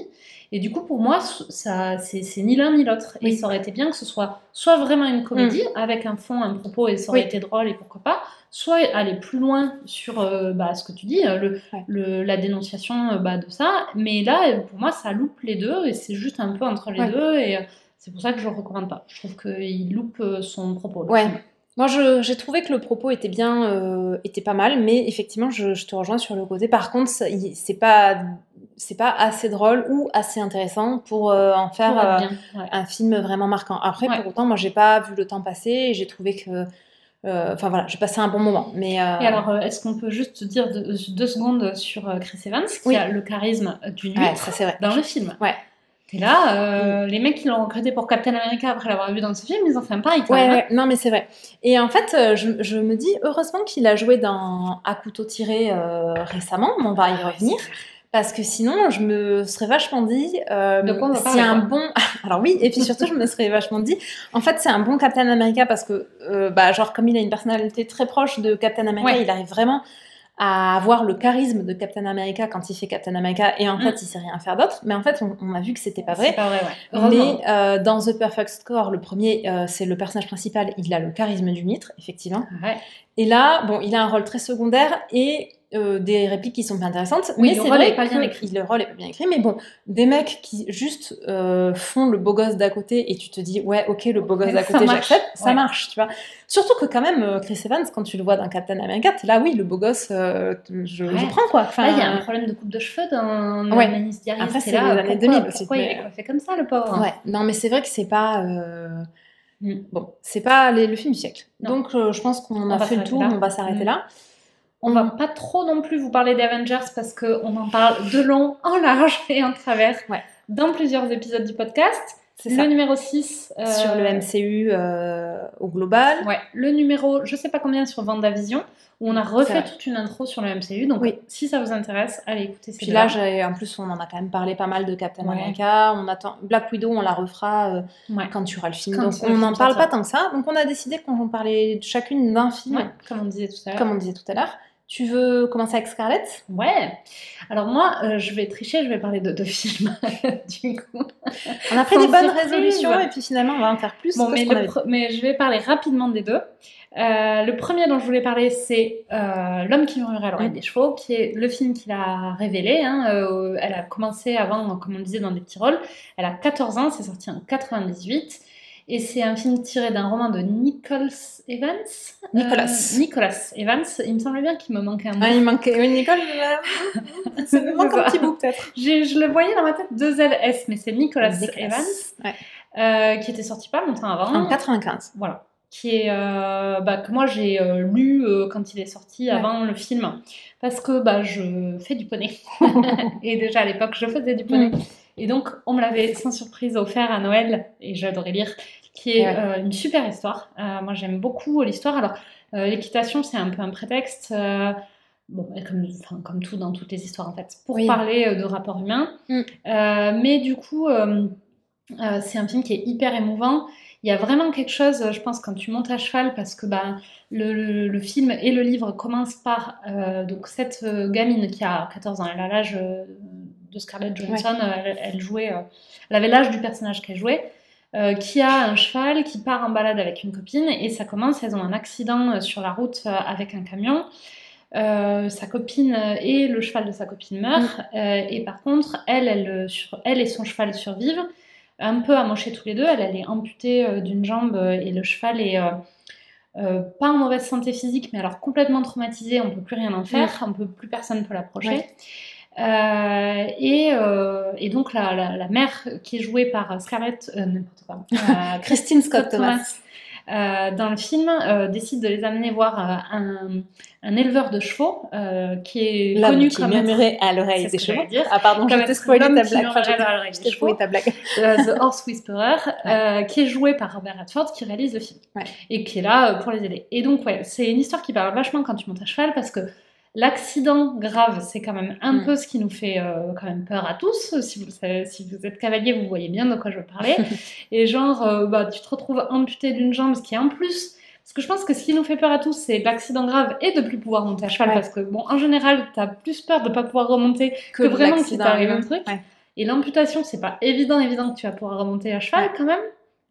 Et donc, c'est euh, bah, hyper, euh, je pense, quand tu, Mm. quand tu montes à cheval, c'est peut-être plus encore, ça Ouais. parle quand même encore plus. Mais c'est un super film, euh, globalement hyper beau, puisque ça se passe dans, alors je sais pas quel état américain, Montana, l'Iowa ou le Montana ou un truc comme ça. Attends, je vais Ce regarder. genre d'état euh, où il y a Le encore Montana. des cow-boys.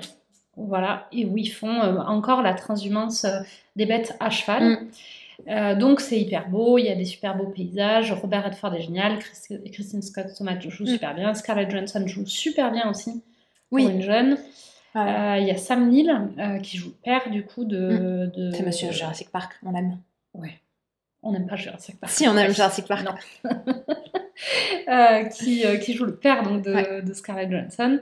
Et donc c'est un super film, c'est un vieux film, il y a quand même des grandes chances que vous, pour que vous l'ayez déjà Oui, vu. a- c'est quand même, euh, enfin, des gens de notre génération, mais comme on sait qu'on est suivi par plein de petits choupis tout petits, tout jeunes, qui étaient genre pas du tout nés en, en, en 98. Si vous l'avez jamais vu, c'est Ouais. vrai que bon moi c'est un film qui m'a clairement moins parlé parce que comme je fais pas d'équitation, euh, je l'ai trouvé sympa, mais ça fait Mm. pas du tout partie des films marquants euh, Ouais. de ma vie. Moi j'ai beaucoup, aimé. Mais, euh, mais je comprends tout à fait le côté quand tu fais euh, de l'équitation, enfin du cheval, Ouais. que ça te parle beaucoup. Et même sans en faire, ça reste, Ça reste ça un reste un, film, ouais. un bon film. Effectivement, l'histoire est chouette. Et, Et le bouquin est très sympa aussi. Si euh, vous aimez lire, euh, je vous le conseille. Moi, j'avais beaucoup, beaucoup aimé le livre Mm. aussi. Euh, le livre est peut-être même. En tout cas, l'histoire est mieux dans le livre Ah que oui. dans le film. Ils ont adapté euh, certaines Ouais. choses. euh, Mm, bon, forcément. Ils, ils sont Ouais. obligés. Et je trouve que, bon, après, c'est une très bonne adaptation, mais globalement, l'histoire est pas mal. Et on en avait parlé dans notre calendrier de l'aventure Ah, qu'on a vrai. fait en décembre. Donc, il y a un post sur le compte euh, Ouais. qui date de décembre 2020 si vous voulez aller jeter un œil sur exactement. le compte Instagram, pardon. Euh, et donc voilà, ça c'est du coup, t'as vu, j'ai fait rapide quand C'est vrai, je suis impressionnée. T'as vu Pas mal. Et le deuxième film dont je voulais parler, alors elle a un rôle secondaire euh, dedans, mais, euh, mais euh, en fait c'est un film choral, donc ils ont tous des rôles secondaires dedans. C'est T'as changé d'avis Ave César. Ah oui, d'accord. changé d'avis. Si, pardon, j'ai cru que t'allais parler de The Island. Et alors, du coup, j'étais là, mais elle a pas un rôle secondaire dans The Island. Nice. Alors- et ensuite, c'est un film choral. J'étais là, non, du coup, ça doit Du pas ça passe bien. hein. Ou alors, vraiment, je me rappelle pas de The Island. Mais oui, t'avais dit que tu parlais de Ouais. Ave César. Bon, D'ailleurs, bah, juste une parenthèse, The Island, elle est dedans avec Robert... non, Edward Norton? Non, euh, C'est qui? euh, Ewan Ewan McGregor. McGregor. Qui est un chouette film. Ouais, qui est un super film. Donc, euh, c'est un film de science-fiction Mm. euh, qui est hyper intelligent, Ouais. euh, hyper beau de mémoire. Il y a Oui. des jolies scènes. Ouais, il y a il Jude Law aussi qui joue dedans. Oui, c'est vrai. Ouais. Euh, je ne saurais pas en parler beaucoup plus que ça, mais c'est vraiment un chouette film de science-fiction et euh, je vous le Mm. recommande. Ouais, je me rappelle bien quand même. Si je me rappelle bien quand même. Euh, et elle était chouette dedans. euh, mais en fait, je trouve qu'elle est pas mal dans ce registre un peu dramatique euh, Oui. bah, qu'on retrouve dans The Island, qu'on retrouve dans L'homme qui murmurait à l'oreille des chevaux. Mm. c'est pas un film drôle, c'est un film un peu bah, science-fiction. Il y a, il y a quand même du rythme, euh, Ouais. il y a du suspense, il est vraiment chouette. Ouais, moi, j'avais beaucoup aimé. C'est vrai qu'en Mm. plus, visuellement, il est très beau. C'est vrai, hein Ouais. ouais. Et ça date de 2005. Mais donc, c'était pas lui dont tu voulais parler. Non, je voulais parler de Ave César, qui est un film des frères Cohen. Euh, moi, j'aime beaucoup le cinéma des frères Cohen, notamment quand ils font des films drôles. Et Ave César, il est tout à fait dans Mm. cette lignée-là. Enfin, je dis oui, je l'ai pas vu, mais, mais Ouais, c'est vrai que tu m'en parles. Oui, je pense que- Vraiment, il est vraiment. Euh, je pense que je sais pas pourquoi je l'ai pas vu, mais peut-être parce que tu l'as vu au ciné sans moi et Probablement, donc, euh, ouais. Je donc euh, vu je me avec suis retrouvée je sans acolyte de Ouais. cinéma et donc je l'ai jamais vu euh. Parce que je l'ai pas rattrapé, mais euh, il me tente bien. Il faut vraiment le voir. Alors, Ouais. c'est un film qui se passe à l'âge d'or euh, de Hollywood. Euh, et donc, c'est un film choral un peu absurde, comme ils ont tendance à faire les, les, les frères Cohen. Donc, l'hi- l'histoire, c'est que, je vous le fais rapidement, on a George Clooney, qui est un, un- un acteur phare d'un des studios, qui est en train de jouer dans un péplum euh, sur euh, la vie du Christ. Il joue un général euh, romain qui se fait kidnapper. Alors, je vous en dis pas plus parce que je sais pas dans quelle mesure c'est un spoil. En tout cas, qui disparaît, il se fait kidnapper. Et ouais, je pense que Fais je attention vous à dis pas pas spoiler, par qui, mais on sait assez vite qu'il se fait kidnapper. Je vous dis pas par, qui par contre. Mhm. Et le studio a ben, un homme un peu de, un homme un peu à tout faire qui qui est un peu celui qui, euh, bah, quand il faut acheter un politicien, Ouais. amène la Les- mallette de le, billets, tu euh, vois. le, truc, euh, euh, le mec qui fait les trucs louches un studio. peu, ouais, le, le Mm. mi-garde du corps, euh, mi je m'occupe de tous les trucs louches. Il va chercher euh, les actrices. euh, il- S'il y a une actrice qui est emmerdée par un fan, il va aller expliquer aux fans qu'il faut lui foutre la paix. Tu vois, c'est un peu le gros dur euh, Ouais. du studio dont il se sert pour se faire tous ces trucs-là. Et donc, c'est lui qui est chargé bah, de retrouver euh, le personnage de George Clooney, savoir ce qui, ce qui s'est passé. Et tout autour de ça, bah, tu vois un peu tout ce qui se passe dans le studio euh, avec les différents films. Donc, tu as le film de cowboy avec la star du film de cowboy. Tu as les films comédie musicale, Mm. comme il disait à la grande époque, euh, euh, les chantons sous la pluie et compagnie. Et Scarlett Johansson, c'est l'actrice phare euh, du studio. euh, sur la partie euh, comédie musicale, Ah oui. justement. Donc, euh, elle joue dans tout un tas de comédies musicales où ils font des claquettes, euh, comme à Mm. l'époque.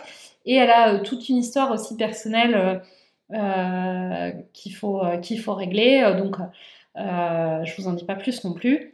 Et, euh, et donc voilà, il y a tout un tas de personnages hauts en couleur. Ouais. C'est drôle. C'est un super hommage au cinéma euh, d'Hollywood à l'époque des studios, là, des années 30-40. Euh, c'est hyper, hyper coloré, hyper joyeux, super drôle. C'est de l'humour absurde. Ouais. Il y a Channing Tatum qui joue dedans. J'aime bien Il cet acteur. Moi, je trouve qu'il est sous-côté, mais je Ah, dois il est génial. qu'il est vraiment cool. Et là, il joue aussi dans un autre film de comédie musicale Ah. où il joue, genre, il y a toute une scène, donc, où ça, et du coup, ça chante et ça danse Oui. euh, dans le film, puisque tu vois des scènes Oui, qui sont en train de tourner de comédie musicale, et là, il joue dans un espèce de film où il joue un marin, et donc il est habillé en espèce de matelot, tu sais, avec le petit pompon, et il a toute une Ah, équipe oui. de marins, et ils sont dans un bar, et ils font toute une chanson où ils dansent sur les tables et Ah, sur tu me les donnes bars. vachement envie de le voir là. C'est génial. Il a un casting de ouf en plus. Il a un Euh, casting il de a ouf, vraiment, ouais. euh, il y a Josh Brolin, il y a George Clooney comme tu as dit, il y a Ralph Fiennes, Scarlett Johansson, Tilda Swinton. Ouais. Il y a euh, en plus de Channing Tatum, il y a aussi Frances McDormand. Ouais. Il y a Jonah Hill. C'est Ouais, vraiment ouais, du monde. il y a vraiment du Ouais. monde. Le film est vraiment cool. Euh, Jonah Hill, justement, il est dans la, dans, la partie de l'histoire qui concerne euh, Scarlett Johansson. Euh, donc non, le, le film est génial. Euh, la fin est top. Et il y a, j'en ai parlé il y a pas longtemps sur Instagram avec certains de nos poppies. Et ça va? Coucou petit choupi. Petite interruption pour faire oui. des petits câlins euh, à mon chien qui vient nous voir. Si vous voulez le voir, vous pouvez aller euh, sur la vidéo. Sur la vidéo, on voit le- les yeux et les oreilles. Ouais, on est à peu près à une heure si vous voulez voir. Et donc, euh, qu'est-ce que j'allais dire? Ah oui, la fin. Alors, j'en parlais avec un de nos poppies sur Instagram. La fin est assez ouverte.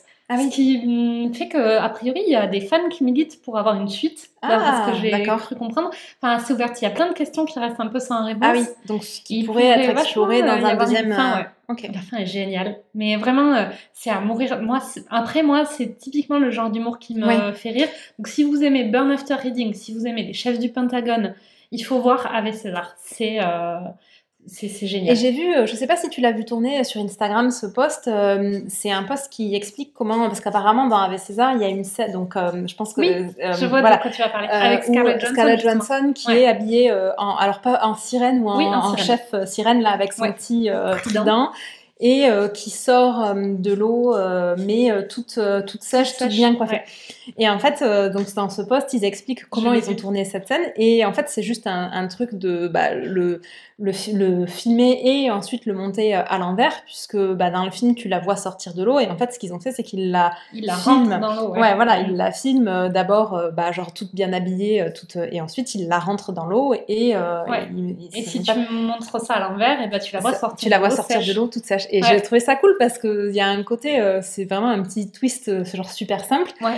que tu te dis pas du tout euh, Ça quand, suffit, ouais. quand tu connais pas. Ouais, voilà, quand tu pas connais besoin pas. Ouais, exactement. ouais. euh, Alors que ça fait vraiment. euh, donc, Et le film est un super hommage. Enfin, typiquement, on parlait de. Ça, me- ça me fait penser en comparaison, même si c'est incomparable, à Once Upon a Time in Hollywood que nous on n'a Ah oui. pas aimé. De comment il s'appelle? Quentin Tarantino. Qui est censé être un hommage au cinéma. Mm. Et alors, euh, moi, que je trouve complètement raté parce qu'en fait, c'est juste un exercice de style où il, Oui. où il s'amuse, on dirait un, un étudiant en cinéma qui Ouais, doit qui reproduire des... films. Mais il n'y a pas d'histoire derrière. Et du coup, c'est complètement raté. Là où là, les, les frères euh, Cohen, ils ont fait exactement la même chose. Il y a plein de scènes où c'est un exercice de style où ils reproduisent bah, Ouais. une scène de comédie musicale, une scène de western, une scène de... euh, Tu sais, ces films, comme ils disaient, dans les années 30, où il y avait des espèces de réceptions avec des gens super bien Oui. habillés, et les nanas qui ont des, gros, des robes Ouais. en plumes avec des Ouais. trucs en fourrure. Donc, tu as des scènes comme ça. Euh, donc c'est qui est aussi un super hommage au cinéma, mais derrière il y a une histoire. Ils Donc, reproduisent des scènes de Ouais. péplum. Et donc en fait, bah oui, tu peux faire un hommage au cinéma et avoir un scénario. Mais ça me rassure que tu... Coucou Quentin. Coucou, Quentin. ça me rassure que tu dis ça parce qu'effectivement, euh, moi je pense que j'avais encore moins aimé euh, Once Upon a Time in Hollywood que toi. Euh, moi, j'ai quand même pas aimé. Mais t'avais pas aimé, Ouais. mais moi je, mais je me rappelle qu'à la sortie, on avait eu un débrief, on s'était Ouais. dit, mais pff, moi je me suis, je pense, rarement autant ennuyée Ah au, ouais, au moi cinéma que devant. Bon, bah, peut-être qu'on avait vu le même. euh, et j'avais trouvé ça lent. Et le dernier quart d'heure euh, était sympa, mais à un moment, quand tu t'es ennuyé pendant deux heures et demie, euh, Ouais. le dernier quart d'heure, ça sauve pas ça le truc. suffit quoi. pas. ouais. Après, euh, peut-être que moi, comme je suis plus sensible à l'esthétique, j'avais peut-être plus dit, ok, il est joli. Ouais. Que Ah toi. alors que moi j'avais trouvé, euh, je pense que j'aurais Ouais. été toute seule, je serais partie au bout d'un quart d'heure, tu vois. Ce qui m'arrive, euh, Ouais. genre jamais. Ouais. Je, je serais tombée dessus à la télé, mais jamais je l'aurais regardé, euh, j'aurais regardé genre une demi-heure maxi, parce que je me serais peut-être dit un quart d'heure. Faut lui laisser sa chance lui laisser sa chance, mais je pense que je me serais- Mm. j'aurais commencé à me dire super tôt, non, en fait, ça va pas le faire. Ouais, c'est clair. Après, Et, il était euh, très beau, effectivement, euh, le film, mais, euh, mais il faut un scénario, les gars. Oui, c'est ça. Euh, qui, Moi, qui le- raconte- Surtout sur un film aussi long. À la Ouais. limite, un film de 1h30 sans scénario. Ok. Moi, je bon, mais c'est vrai que moi, pour moi, le scénario, c'est important, et je pense que je me satisferai jamais d'un film qui est beau. Par contre, qu'il soit beau, ça rajoute vraiment un film rajoute vraiment quelque chose. qui, a, un- qui a- qui a un bon scénario, mais genre juste le film beau, moi, c'est pas possible. Ouais. Et là, bah alors du Mais coup, dans euh, César, euh, César, il y a un scénario, Ouais. c'est beau, Mm. c'est drôle, c'est à mourir de rire.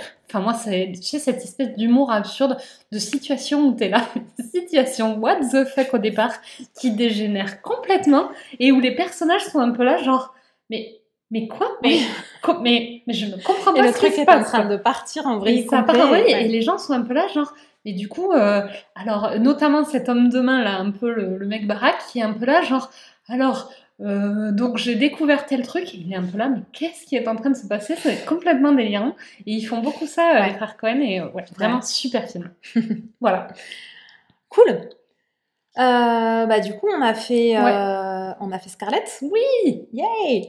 Et hum, on fait Chris maintenant. On Mais fait oui. un film. Donc moi, j'avais un film dont je voulais Toi, parler. tu voulais pas parler de film avec Scarlett? Si. Ah mais ah mais j'avais j'ai pas. Qu'est-ce que je voulais parler d'un truc avec Oui Scarlett Un film où elle est pas, mais où on l'entend, et qu'elle. Ah c'est vrai. Putain, j'avais oublié. Pardon. Oh là là, j'ai dit un gros mot en plus. Oui oui, j'étais là. On a parlé de. oh, mais c'est parce que tu vois, je me suis dit ah mais c'est bon, on a parlé de deux films avec Scarlett. C'est à cause de moi. Mais c'est, mais en fait, c'est parce que comme tu, comme tu triches. Mm. Mais tout à fait. En fait, c'est vrai. Moi, je voulais parler de Her avec euh, avec Scarlett, euh, qui est un film de Spike. Euh... Jonze.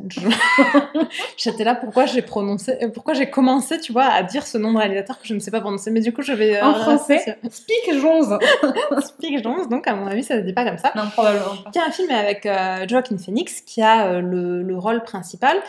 Et c'est euh, un film un, un poil futuriste, mais qui, est quand même- qui a quand même un côté très réaliste, où en fait, ils- dans un futur proche, ils ont euh, développé euh, des intelligences artificielles euh, qui, bah, encore plus qu'aujourd'hui, qui sont dans tout leur quotidien et qui leur parlent. Et il y a des gens qui passent leur journée, leur journée, en fait, à parler à ces intelligences artificielles. euh, Alexa, euh, euh, Ouais, bien développé. en fait, c'est ça, c'est euh, genre le next step où presque ça peut devenir ton, meilleur ami, ton, ton compagnon de vie et, et tout ça. Et donc on Mm. suit le personnage de euh, Joaquin Phoenix qui est euh, divorcé. Il était marié avec, euh, je pense que c'est avec Rooney Mara qu'il est marié. Je vois Ouais. qu'il y a Amy Adams de- dedans, mais je ça, suis ça. incapable de. Ils sont ensemble, René Mara ils sont et divorcés. Phoenix. Je pense qu'ils sont divorcés. Ah, ils sont plus ensemble Et en fait, Amy Adams, c'est sa voisine. du coup. Ah, mais dans la Ah, vraie dans le film. Dans la vraie vie, ils sont ensemble. Ah bon? Oui, oui. Ah, je savais pas. Ah, mais si, oui, je savais. Oui, oui, tout à fait. On- je pense il y a cette ensemble. photo où il mange un burger, végé- végétarien, puisqu'il est, vrai. vegan, lui. Oui. Après le, son Oscar de Joker. Oui, tout à fait. The Joker. Ouais, ils sont là tous les deux Ouais. euh, dans leur costume leur et dans leur belle ouais. robe en train de manger leur burger. euh, tout à fait. Ouais, je pense qu'ils sont encore ensemble.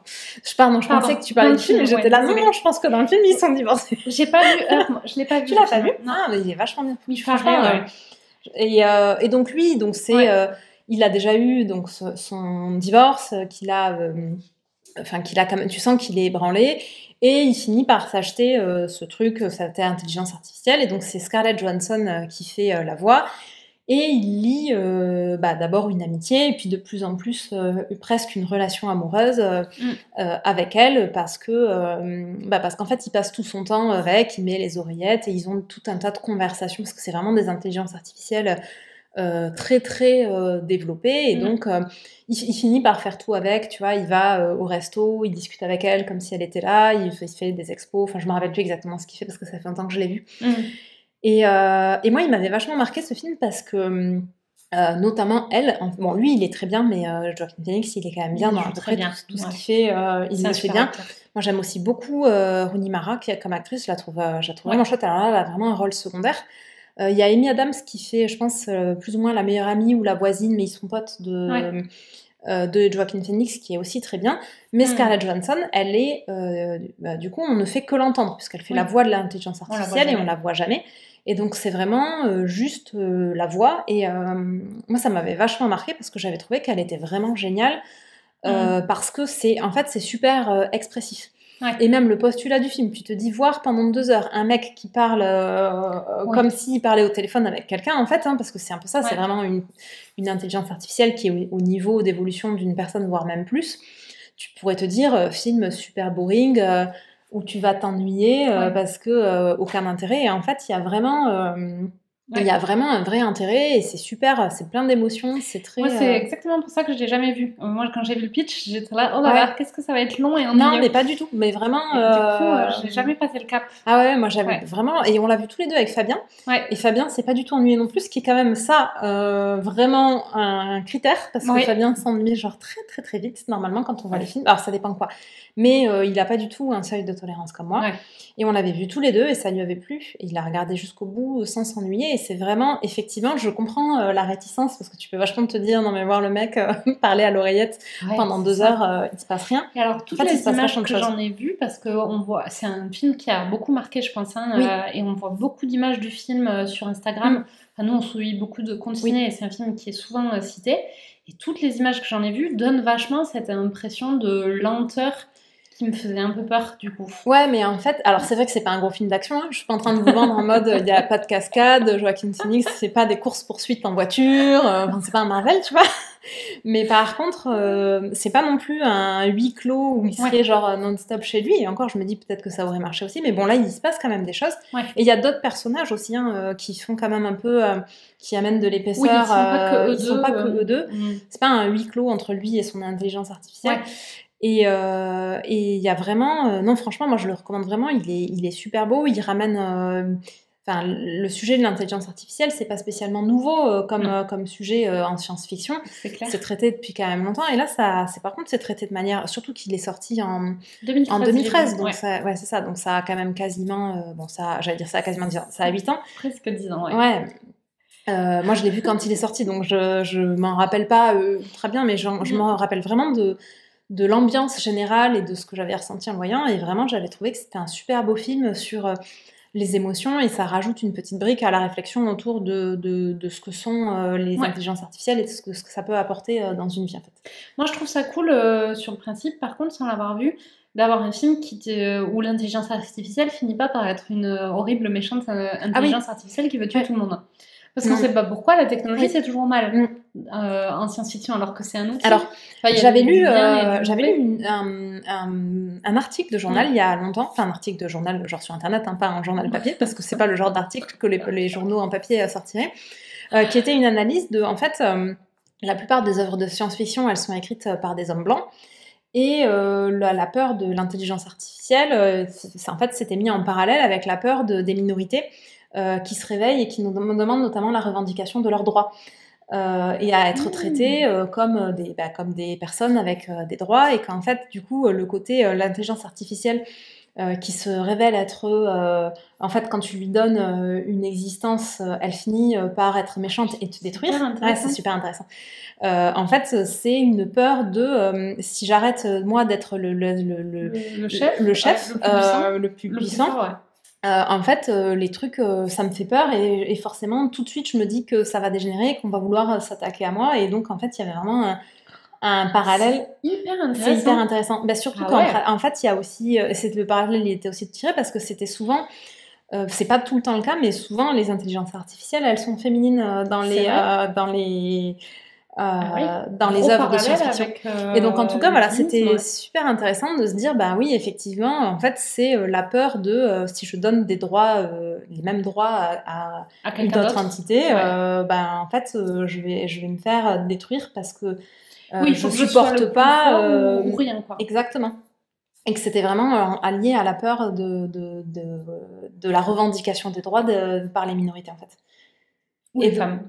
Bah oui, quand je dis oui, euh, oui. alors nous on n'est pas du tout une minorité, en vrai on est même une majorité puisqu'on est 51% bah de la population mondiale, mais quand je dis minorité, effectivement, c'était là dans le papier, ça disait euh, vraiment, mm. c'était les femmes, mais aussi bah, toutes les personnes de couleur, mm. éventuellement même les personnes d'orientation sexuelle, enfin en gros, toute personne qui n'est pas un homme blanc euh, hétéros qui sont quand même euh, la plupart des, des contributeurs euh, de la science-fiction de, dans, dans, la masse. Quoi. Ouais, ouais, je trouve que c'est intéressant aussi. Tu es contente d'avoir eu cette conversation tout à fait Et du coup, euh, Speak Jones, c'est un homme blanc euh, Juste que je vois que le scénario est de lui aussi Eh bien, écoute, oui, ça a l'air. Eh ben, bien joué, Speak. Ouais, bien dit, Speak. ben, bien joué, pardon, Speak, qui est, effectivement américain. J'aime bien sa tête. Il a l'air sympa. Il a l'air, euh, oui, effectivement, il a l'air sympa, c'est vrai. Euh, si vous, vous, allez voir sur sa fiche Wikipédia, il y a une petite photo où il tient un petit panneau de, de genre, je sais pas trop qu'est-ce que c'est. On dirait euh, une photo de mec en prison. Oui, sauf que c'est, ça parle de, mais bon, effectivement, je ne sais pas. pas ça. En tout cas, Et il a fait quoi d'autre? Il a fait dans la peau de John Malkovich que j'ai jamais vu. Ah, oh là là. Ah, qui avait l'air affreux, moi du coup je l'ai jamais vu, mais il paraît que c'est. Bon, c'est pas affreux, c'est improbable. Oui, c'était dans ce sens-là que je disais genre affreux, improbable. Enfin, affreux, improbable, mais dans le sens que t'as pas envie de voir. Parce qu'improbable, on aime bien. Non, non, non, c'était pas affreux. C'était improbable, on aime bien. Ok, improbable, on aime bien. Et alors, j'en ai un souvenir très vague parce que je l'ai vu. Bah là, il est sorti en 99 euh, dans la peau de John Malkovich. Ouais, et moi, je l'ai vu. Alors, je l'ai pas vu en 99 parce que j'étais vraiment trop jeune. Je l'ai vu. Je pense que j'avais 19 ou 20 ans. Donc, euh, je l'ai vu quelques années après, pas très longtemps après. Et alors, j'en ai un souvenir très. Euh, je m'en rappelle pas bien. Il faudrait que je le revoie parce qu'à l'époque, j'avais pas vu grand chose et donc je m'étais dit, mais c'est le truc ah qui est un ovni. Et j'avais, c'était complètement inclassable. Mais à l'époque, c'était vraiment un ovni. Je sais pas si maintenant, effectivement, avec 20 euh, ans de film, euh, est-ce que c'est toujours un ovni ou pas? D'ailleurs, si vous l'avez vu récemment euh, et que, est-ce que vous me direz si vous trouvez que c'est un ovni Mais je vais le revoir, je pense. Ça m'a vachement envie de le revoir. Et par contre, j'avais bien aimé. Alors, c'était pas spécialement drôle, je pense, mais. mais ça t'avait plu en tout cas. Ouais, je pense que c'était pas. Mais en fait, c'est difficile de juger. Oui. Euh, un truc que tu as vu il y a si longtemps. Oui, non, mais c'est sûr. Ouais. en tout cas, Spike Jones, il n'a pas fait euh, tant de trucs que ça, parce qu'il a fait ça en 80... donc, dans la peau de John Malkovich en 99, un truc qui s'appelle Adaptation qui est sorti en 2003. Il a fait Max et les Maxi Monstres en 2009, qui ah, est un le je pense. Ah, c'est vrai J'adorais ah, Moi, je connaissais pas du tout. Et, après, il a fait Her en 2013 et depuis, il n'a pas fait de nouveaux films. Après, il a fait. En fait, à la base, c'est un réalisateur de clips. Il a essentiellement fait des clips. C'est vrai que Her, il est un musicien plutôt? Et c'est un musicien, je pense. Aussi. Bah, c'est pas un réalisateur de clips, tu penses? Mais est-ce que c'est pas les clips de ses chansons C'est ça que je veux dire? Ah euh, Non, parce que je pense que si, quand ils les mettent en clip comme ça, c'est quand ils. C'est quand ils les ont réalisés D'accord. Je pense. Ça hein. marche. Ouais. Euh, ceci dit, ça n'empêche pas que c'est effectivement, il a l'air d'être. Euh, ah, il a été marié avec Sofia Coppola. On vous fait euh, oh toute la découverte de Speak Jones en... en, direct. En direct, mais et le film Lost in Translation, dans lequel il y a Scarlett Johansson, donc oui. le lien, fait ah. écho à leur relation a priori. Bon, moi j'avais trouvé ça super boring comme. Ah, t'avais pas une anecdote? J'ai une anecdote, c'est ce que j'allais dire. Mais enfin, fait quoi leur relation Sauf qu'ils ont l'air d'avoir le même âge, Speak et Sophia, alors que. Elle est pas plus jeune que lui quand même? Ah, mais c'est peut-être pas. Euh, oui, non, mais c'est pas la relation Bill Murray-Scarlett, ça doit être la relation de Scarlett et son mec. Euh, ah, il avait un ah, je sais pas, je me rappelle pas. Alors en fait, bah, juste rapidement, euh, du coup, je vais pas en dire plus, beaucoup plus, mais Lost in Translation, c'est Scarlett qui suit son mec euh, au Japon parce que lui il a une opportunité de boulot. Ce qui fait qu'ils ont une chambre d'hôtel ils sont à l'hôtel. Lui il bosse toute la journée elle elle est toute seule elle a rien à faire. Mm.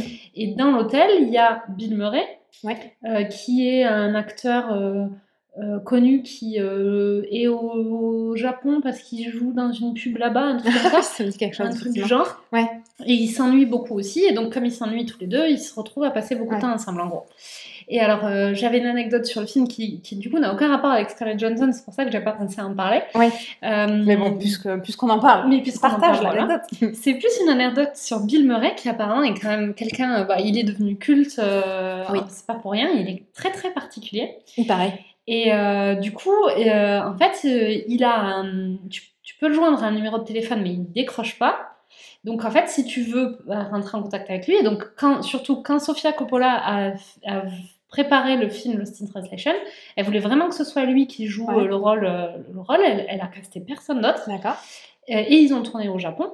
Euh, et donc, euh, elle avait essayé de se renseigner euh, dans son entourage comment je peux faire pour Ouais. contacter Bill Murray. Il n'a pas vraiment d'agent. Et en fait, on lui a dit bah voilà, tiens, ça c'est le numéro de téléphone.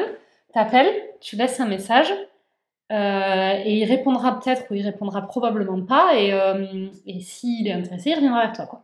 Et il n'y a pas, Il n'y a pas d'autre il manière y a que pas ça. d'autre manière que ça. Et c'est comme ça que tu contactes. euh, Donc, tu as intérêt à sacrément soigner ton message que tu laisses sur le répondeur pour donner envie à Bill Murray de te rappeler. Alors, je te raconte de tête, hein, il faudrait, mais d'accord. c'était vraiment de ce genre-là. Donc, elle, elle a genre euh, essayé de le contacter comme on lui avait, par la procédure qu'on lui avait donnée, et elle a pas vraiment eu de retour clair sur si oui ou non il allait faire Ouais. le film.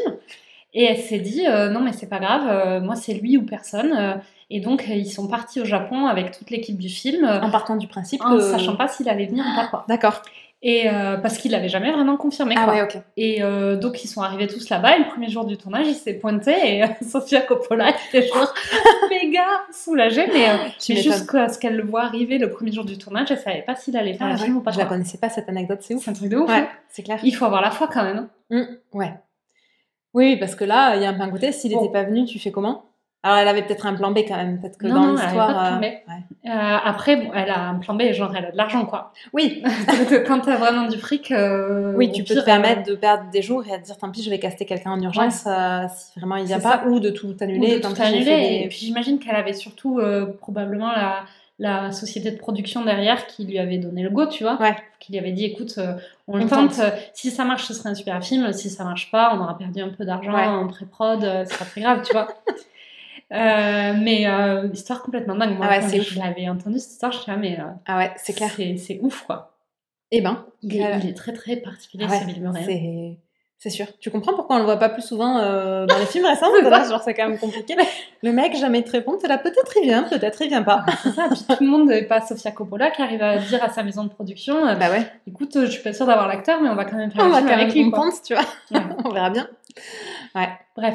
Eh ben, est-ce qu'on a fini sur la filmo de qu'est-ce que tu regardes avec... Lost in euh, Translation en québécois, ça s'appelle traduction infidèle. Ah oui. Mais d'ailleurs, c'est une traduction infidèle. Je... Mais oui, parce que Lost in Translation, c'est pas du tout une traduction fidèle de. Enfin, traduction infidèle n'est pas du tout une traduction fidèle. de Lost in de Lost in Translation, Translation. quand même déçu, alors que les Québécois, bah, les Québécois normalement ils font de la, trans- de la traduction littérale. C'est vrai que c'est drôle, du coup. c'est vrai que c'est super drôle. Est-ce que c'est pas une petite blague de genre Une blague de euh, Québécois. Forcément, c'est une blague de Québécois, c'est clair. On les aime, nos cousins québécois. Euh, on enchaîne avec euh, un film de Chris Evans? Oui. Alors moi j'ai choisi, je vais commen- je commence parce qu'on les fait par ordre, euh, bien sûr. Ok. Non, mais c'est toi qui présente Chris C'est Evans. moi qui c'est présente, qui commence ouais. avec les films. Tout à fait. Euh, j'ai, je ne sais plus en quelle année il est sorti, mais en fait, j'avais envie de parler euh, d'un, autre film qui, je pense, est un film intéressant de sa filmo, à part son rôle de Captain America. J'avais envie de parler de Sunshine, Mm. qui est un film de Danny Boyle et qui est le premier succès critique de la carrière de, de, De Chris. Evans, je sais là comment il s'appelle, euh, de, de la personne dont nous sommes en train de parler sa depuis deux carrière. de sa carrière. Et pour, euh, pour préparer l'épisode, je, me suis, je vais citer ma source parce que j'ai regardé une vidéo, euh, donc la rétrospective sur Sunshine qui est dispo sur la chaîne YouTube de Guillaume Cassard, qui est vraiment une vidéo super intéressante sur le film. Alors moi j'ai pris que quelques infos, mais la vidéo fait 20 minutes et elle reparle vraiment euh, du film. Et j'ai trouvé que c'était chouette parce qu'en fait, comme euh, j'avais envie de parler de lui, mais euh, comme je l'ai quand même pas vu depuis des années, Ouais. c'était compliqué euh, d'en parler et j'avais que des impressions euh, globales. Et en fait, euh, tout ce que tout ce qu'il en dit euh, m'a vraiment euh, parlé par rapport aux, aux images que j'en avais parce que Tu te rappelles euh, je ouais, me rappelais euh, beaucoup de l'ambiance et là il a confirmé vachement de choses. Donc. Sunshine, euh, c'est l'histoire, euh, donc c'est un film de science-fiction, c'est dans un futur, euh, je sais pas s'il est proche ou pas, mais enfin non, plutôt pas proche, Dans euh, futur. dans un futur quoi. Euh, J'étais là, bah oui, mais une fois que tu as commencé dans un futur, dans un futur, donc Dans un futur. euh, le soleil euh, est en train euh, de mourir. Et euh, donc il fait euh, froid sur Terre et bientôt ce sera plus euh, vivable. Bon, ce qui n'est pas vrai scientifiquement comme parce que que c'est pas que soleil ça, ça sera. Mais bon, c'est là dans le, dans le film c'est comme ça sera que ça se même peut-être l'inverse, non? C'est plutôt l'inverse. Normalement, le soleil va plus ou moins exploser et on sera mort bien avant qu'il ait explosé de chaud. Mais Mm. bon, là, en l'occurrence, ils, ils ont fait l'inverse. Donc, le film a vraiment ce côté, euh, euh, c'est très ancré euh, dans la science, mais en même temps, c'est pas très. Ils mais ils disent n'importe quoi. Mais par Bon, contre, il a un côté très Après, euh, Mais on ne sait pas, peut-être que c'est nos scientifiques qui disent n'importe bah, quoi. voilà, et peut-être que Danny Boyle comme avait raison. Donc, Mm. le Soleil est en train de mourir et donc il monte une expédition d'astronautes pour envoyer euh, une charge nucléaire super importante dans euh, le Soleil pour le faire repartir. En gros, on reboot le Soleil. Et ça, c'est la mission euh, Icarus 2. Et en fait, une dizaine d'années avant, ils ont déjà essayé de le faire avec Icarus 1. Et Icarus 1 a genre disparu de la circulation. Ils savent pas ce qui lui est arrivé. On n'en a plus jamais entendu Et on n'en parler. a plus jamais entendu parler. Échec, et donc ils ont. Et ça, c'est vraiment la mission de la dernière chance, parce que euh, pour faire cette bombe, ils ont utilisé euh, tous les matériaux dispo sur Terre, et il y aura jamais de quoi refaire euh, la même bombe. Donc soit ça marche et tout le monde est sauvé, euh, soit ça marche pas et c'est terminé. euh, Fini l'humanité. Fini l'humanité. Voilà, bon ça c'est le postulat de Alors, j'étais persuadée que j'avais jamais entendu parler de ce film, mais le speech que tu en fais, Ouais, ça se dit un speech? Un pitch. Pitch Oui. Je fais un speech, Le speech sur... euh, sur le pitch? Ouais. Oui. Parce que dans ma tête, en plus, c'était un speech avec un i et pas un speech avec deux e. Ah oui, non mais un speech avec pas. un i, euh, Non, ça, n'existe pas. Donc c'est pitch le mot que je cherchais, euh, qui a bien un i lui pour le coup. Euh, le pitch que tu en fais me parle vachement, alors que je t'ai persuadée d'avoir jamais entendu parler de ce film. Ben après, euh, les- donc il est euh, sorti en 2007. Non, alors c'est ce que j'allais dire. Ah, ça fait, bah, tu me fais une excellente tra- transition. Merci Avec pour cette plaisir. question Ça pertinente, n'était Raphaël. pas préparé. C'était pas préparé. Normalement, tu me poses des questions auxquelles je n'ai pas de réponse et je suis là, genre merci de me mettre Et euh, dans- bien. dedans. Mais là, en l'occurrence, euh, c'est un film qui a vraiment tous les codes classiques du film de science-fiction dans l'espace. Donc, tu as le, la- Vaisseau spatial. le vaisseau spatial, mais non, j'allais pas dire ça. L'équipage, euh, tu sais, de toutes les nationalités, Oui. avec une mission. Hmm. Euh, il se passe un truc qui fait que euh, ils vont, Ouais. euh, leur mission est déroutée euh, vers, vers un autre objectif et de là ça part en vrille. Donc ça c'est assez classique dans la manière euh, de faire euh, le film de, de science-fiction de la mission euh, spatiale. Par contre ce qui est complètement, enfin ce qui est assez inédit et je vois pas vraiment d'autres films qui en parlent, c'est que c'est le sujet du soleil. Ouais. Euh, justement, c'est ce coup- parce que normalement tu vas sur la Lune, tu vas sur Mars, tu vas euh, vers euh, autre chose, des Mm. trous noirs, des trucs, des machins, mais le Ouais. côté très autour du soleil. Et là, dans. Sunshine, il y a vraiment toute une imagerie où le soleil, c'est quasiment un personnage à part entière. Il y a tout un jeu de couleurs où, à l'intérieur du vaisseau ou dans la retenue et tout ça, il y a que des couleurs très froides. Mm. Mais dès qu'il y a les images du soleil, tu as ce côté très, euh, enfin, très Chaleureux. lumineux, Mm. chaleureux, avec des images super, euh, tu sais, vachement saturées en couleurs euh, et tout Mm. ça. Donc c'est assez, euh, c'est assez intéressant. Euh, et en fait, donc c'est un film que Danny Boyle a, a refusé de tourner à Hollywood parce qu'il avait été chaudé de son expérience euh, euh, avec The Beach, a priori, euh, où il Celui avec Leonardo DiCaprio? celui avec Leonardo Di- DiCaprio, où en fait il avait trouvé qu'il n'avait pas du tout assez de liberté, parce que qui dit euh, production hollywoodienne dit euh, producteur et toute une armada de gens qui ont leur mot à dire euh, dans le film que tu fais. Euh, et là, il a dit euh, non, non, mais moi je veux faire genre mon film comme euh, je le vois. Comme, et donc ça passe euh, bah, visiblement pas par, par le Par faire Hollywood, euh, par. Hollywood. Et donc il l'a fait financer euh, par son producteur euh, un peu historique, habituel, qui est un producteur anglais, qui est plutôt un producteur de films indépendants. Mm. Donc il a vraiment des vibes de films indépendants tout en ayant un, un budget bah, conséquent. Il a un budget de 40 millions d'euros. De dollars, de livres, je ne sais pas, 40 millions de quelque chose. de 40, de 40 millions. 40 millions. 40 millions. Euh, ce qui est un budget conséquent pour un film indépendant, qui n'est pas du tout un gros budget pour un film de science-fiction par contre, mais genre vraiment pas. Mm. Donc ils ont un peu dépassé, mais, euh, mais pas tant que ça en fait. Mm. Euh, et donc il a vraiment, donc il a vraiment ce côté production indépendante et, et donc il était, et Danny Boyle voulait vraiment le côté liberté, parce qu'en plus Mm. il était vachement flippé. Il voulait vraiment faire un film de science-fiction, mais euh, c'est pas du tout son registre habituel. Euh, Ah. Donc euh, il avait Oui, la beach, The Beach, c'est pas un film de la beach. La beach, la bad Ouais, et puis après, il a fait film euh. Trans- Transpotting, il a fait euh, 28 euh, jours plus tard, qui est un film euh, J'ai pas plus vu ça. d'horreur. Moi, j'ai vachement envie de le voir. Ah, c'est un film d'horreur Oui, non, C'est temps, sais tu le verras jamais. C'est un, un film avec Killian Murphy. Euh, c'est, je pense, le premier film qui a, euh, qui a révélé Killian Murphy. Et ce que je n'ai pas dit, c'est que dans Sunshine, il y a Killian Murphy aussi. J'étais déjà. Il y a Rose Byrne aussi, qu'on aime beaucoup. En fait, alors, je vais aller euh, sur la page. J'étais je- déjà en train de le dire, ça me donne vachement envie Ouais. tout ce que tu racontes, mais alors là, Bah. je le regarde ce soir. Alors, c'est Killian Murphy qui a le rôle lead. hein. Chris Evans, il a d'ailleurs en tout, en, pour, alors, pour être tout à fait honnête, j'avais un peu oublié qu'il y avait Chris Evans dedans. Ouais. Euh, Il je- est tellement lisse. il est, ben, en fait, ça fait quand même, euh, oui, c'est un peu, il est plus dans la lignée de ce qu'il faisait quand il était. Ouais. C'est pas très, c'est genre les années 4 fantastiques là, donc il est plus. C'est euh, les années charisme d'huître? c'est un peu les années charismatiques. Alors un peu plus, il a vraiment plus de, de mais euh, Ouais. bon, quand même quasiment, carrément pas autant que Kylian Murphy. Donc quand dans le film, tu vois vraiment plus Kylian qui a Murphy. plus de charisme que Kylian Murphy? C'est ça. Et après, il a vraiment un gros casting parce qu'il y a aussi euh, Michelle Yeoh dedans, euh, qui est une actrice. Alors, je ne vais pas dire de bêtises, je pense qu'elle est malaisienne. Euh, oui, c'est ça. C'est une actrice malaisienne que tu dois peut-être. Enfin, moi, je la connais parce qu'elle a fait euh, Tigre et Dragon, qui est un film euh, culte ouais. d'arts martiaux. Mm. Elle, a, elle est dans Mémoire d'une geisha. Elle a joué dans un James Bond aussi. Elle a joué dans Demain ne meurt jamais. Mais c'est celui qui est pas encore sorti. Ah non, Mm. c'est Demain ne meurt Ah, jamais. c'est un bleu avec Pierce Brosnan. Pierce Brosnan, j'adore les James Bond avec Chris Brosnan. C'est lequel? que- Je sais pas lequel c'est. C'est peut-être celui où connais. du ski. euh, Non, je sais pas trop lequel Sur c'est. une partir de voiture Ouais, dans, je sais une, pas si c'est euh, celui-là. dans une avalanche? Ah, c'est celui avec Terry Hatcher.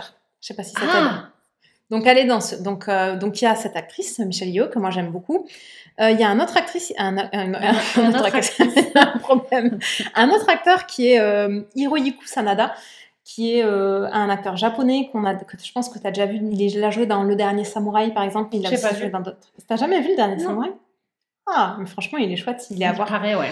C'est avec Donc- Tom Cruise, c'est ça? C'est avec Tom Cruise. Donc euh, quand même un gros casting, mais euh, malgré tout, et surtout pour l'époque, parce que à l'époque, euh, ni Chris Evans, ni Killian Murphy, ni Rose Byrne n'étaient vraiment connus. Ouais.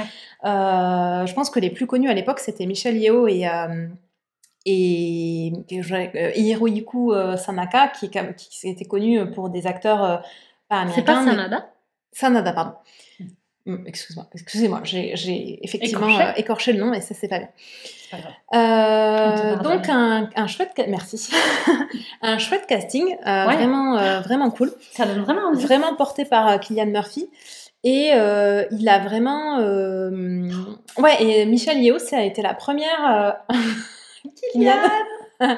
Cœur sur toi Kylian. Puis de gifs à paillettes et Michelle Yeoh ça a été la première à avoir été castée et Danny Boyle lui a dit euh, de choisir le rôle qu'elle voulait parmi tous ceux qui avaient été écrits en lui disant de toute façon c'est pas grave c'est des hommes ou c'est des femmes, euh, on s'en fout en fait, donc choisis le rôle. euh, c'est- et ça, je trouve ça trop cool. Et effectivement, dans l'histoire, il y a vraiment un côté. euh, Oui, tu ils vois, sont tous écrits pareil. Ils sont tous écrits pareil, donc c'est des- vraiment, il y a une bonne écriture. Good job, Danny. Ouais, donc c'est vraiment un très très chouette film de science-fiction. Alors après, je préfère vous prévenir, ça a été un échec commercial et euh, critique mitigé à sa sortie. Moi, j'ai beaucoup aimé. Je l'ai même Ça me en suffit. DVD, hein, ce qui est quand même. euh, Ça me suffit. à l'époque, oui, j'avais encore des DVD, c'est assez gentil. La BO est complètement ouf. Il y a vraiment euh, un côté. Euh, c'est vraiment un film d'ambiance. Après, je, moi j'ai aimé, mais il a des défauts. Euh, dans la Mm. structure de l'histoire, il est un- le, le film est un peu déséquilibré entre la première partie euh, et la deuxième partie. Enfin, c'est très long, c'est un peu lent, c'est très long. Il n'est pas très long dans l'absolu, mais il- c'est un peu lent au début. Il se passe beaucoup de trucs sur la deuxième partie. Mm. Et euh, c'est un film qui est aussi beaucoup sur la dichotomie entre le- les sciences et la religion. Parce qu'il y a vraiment toute une, un- toute une portée presque ésotérique autour euh, du soleil euh, et tout ça.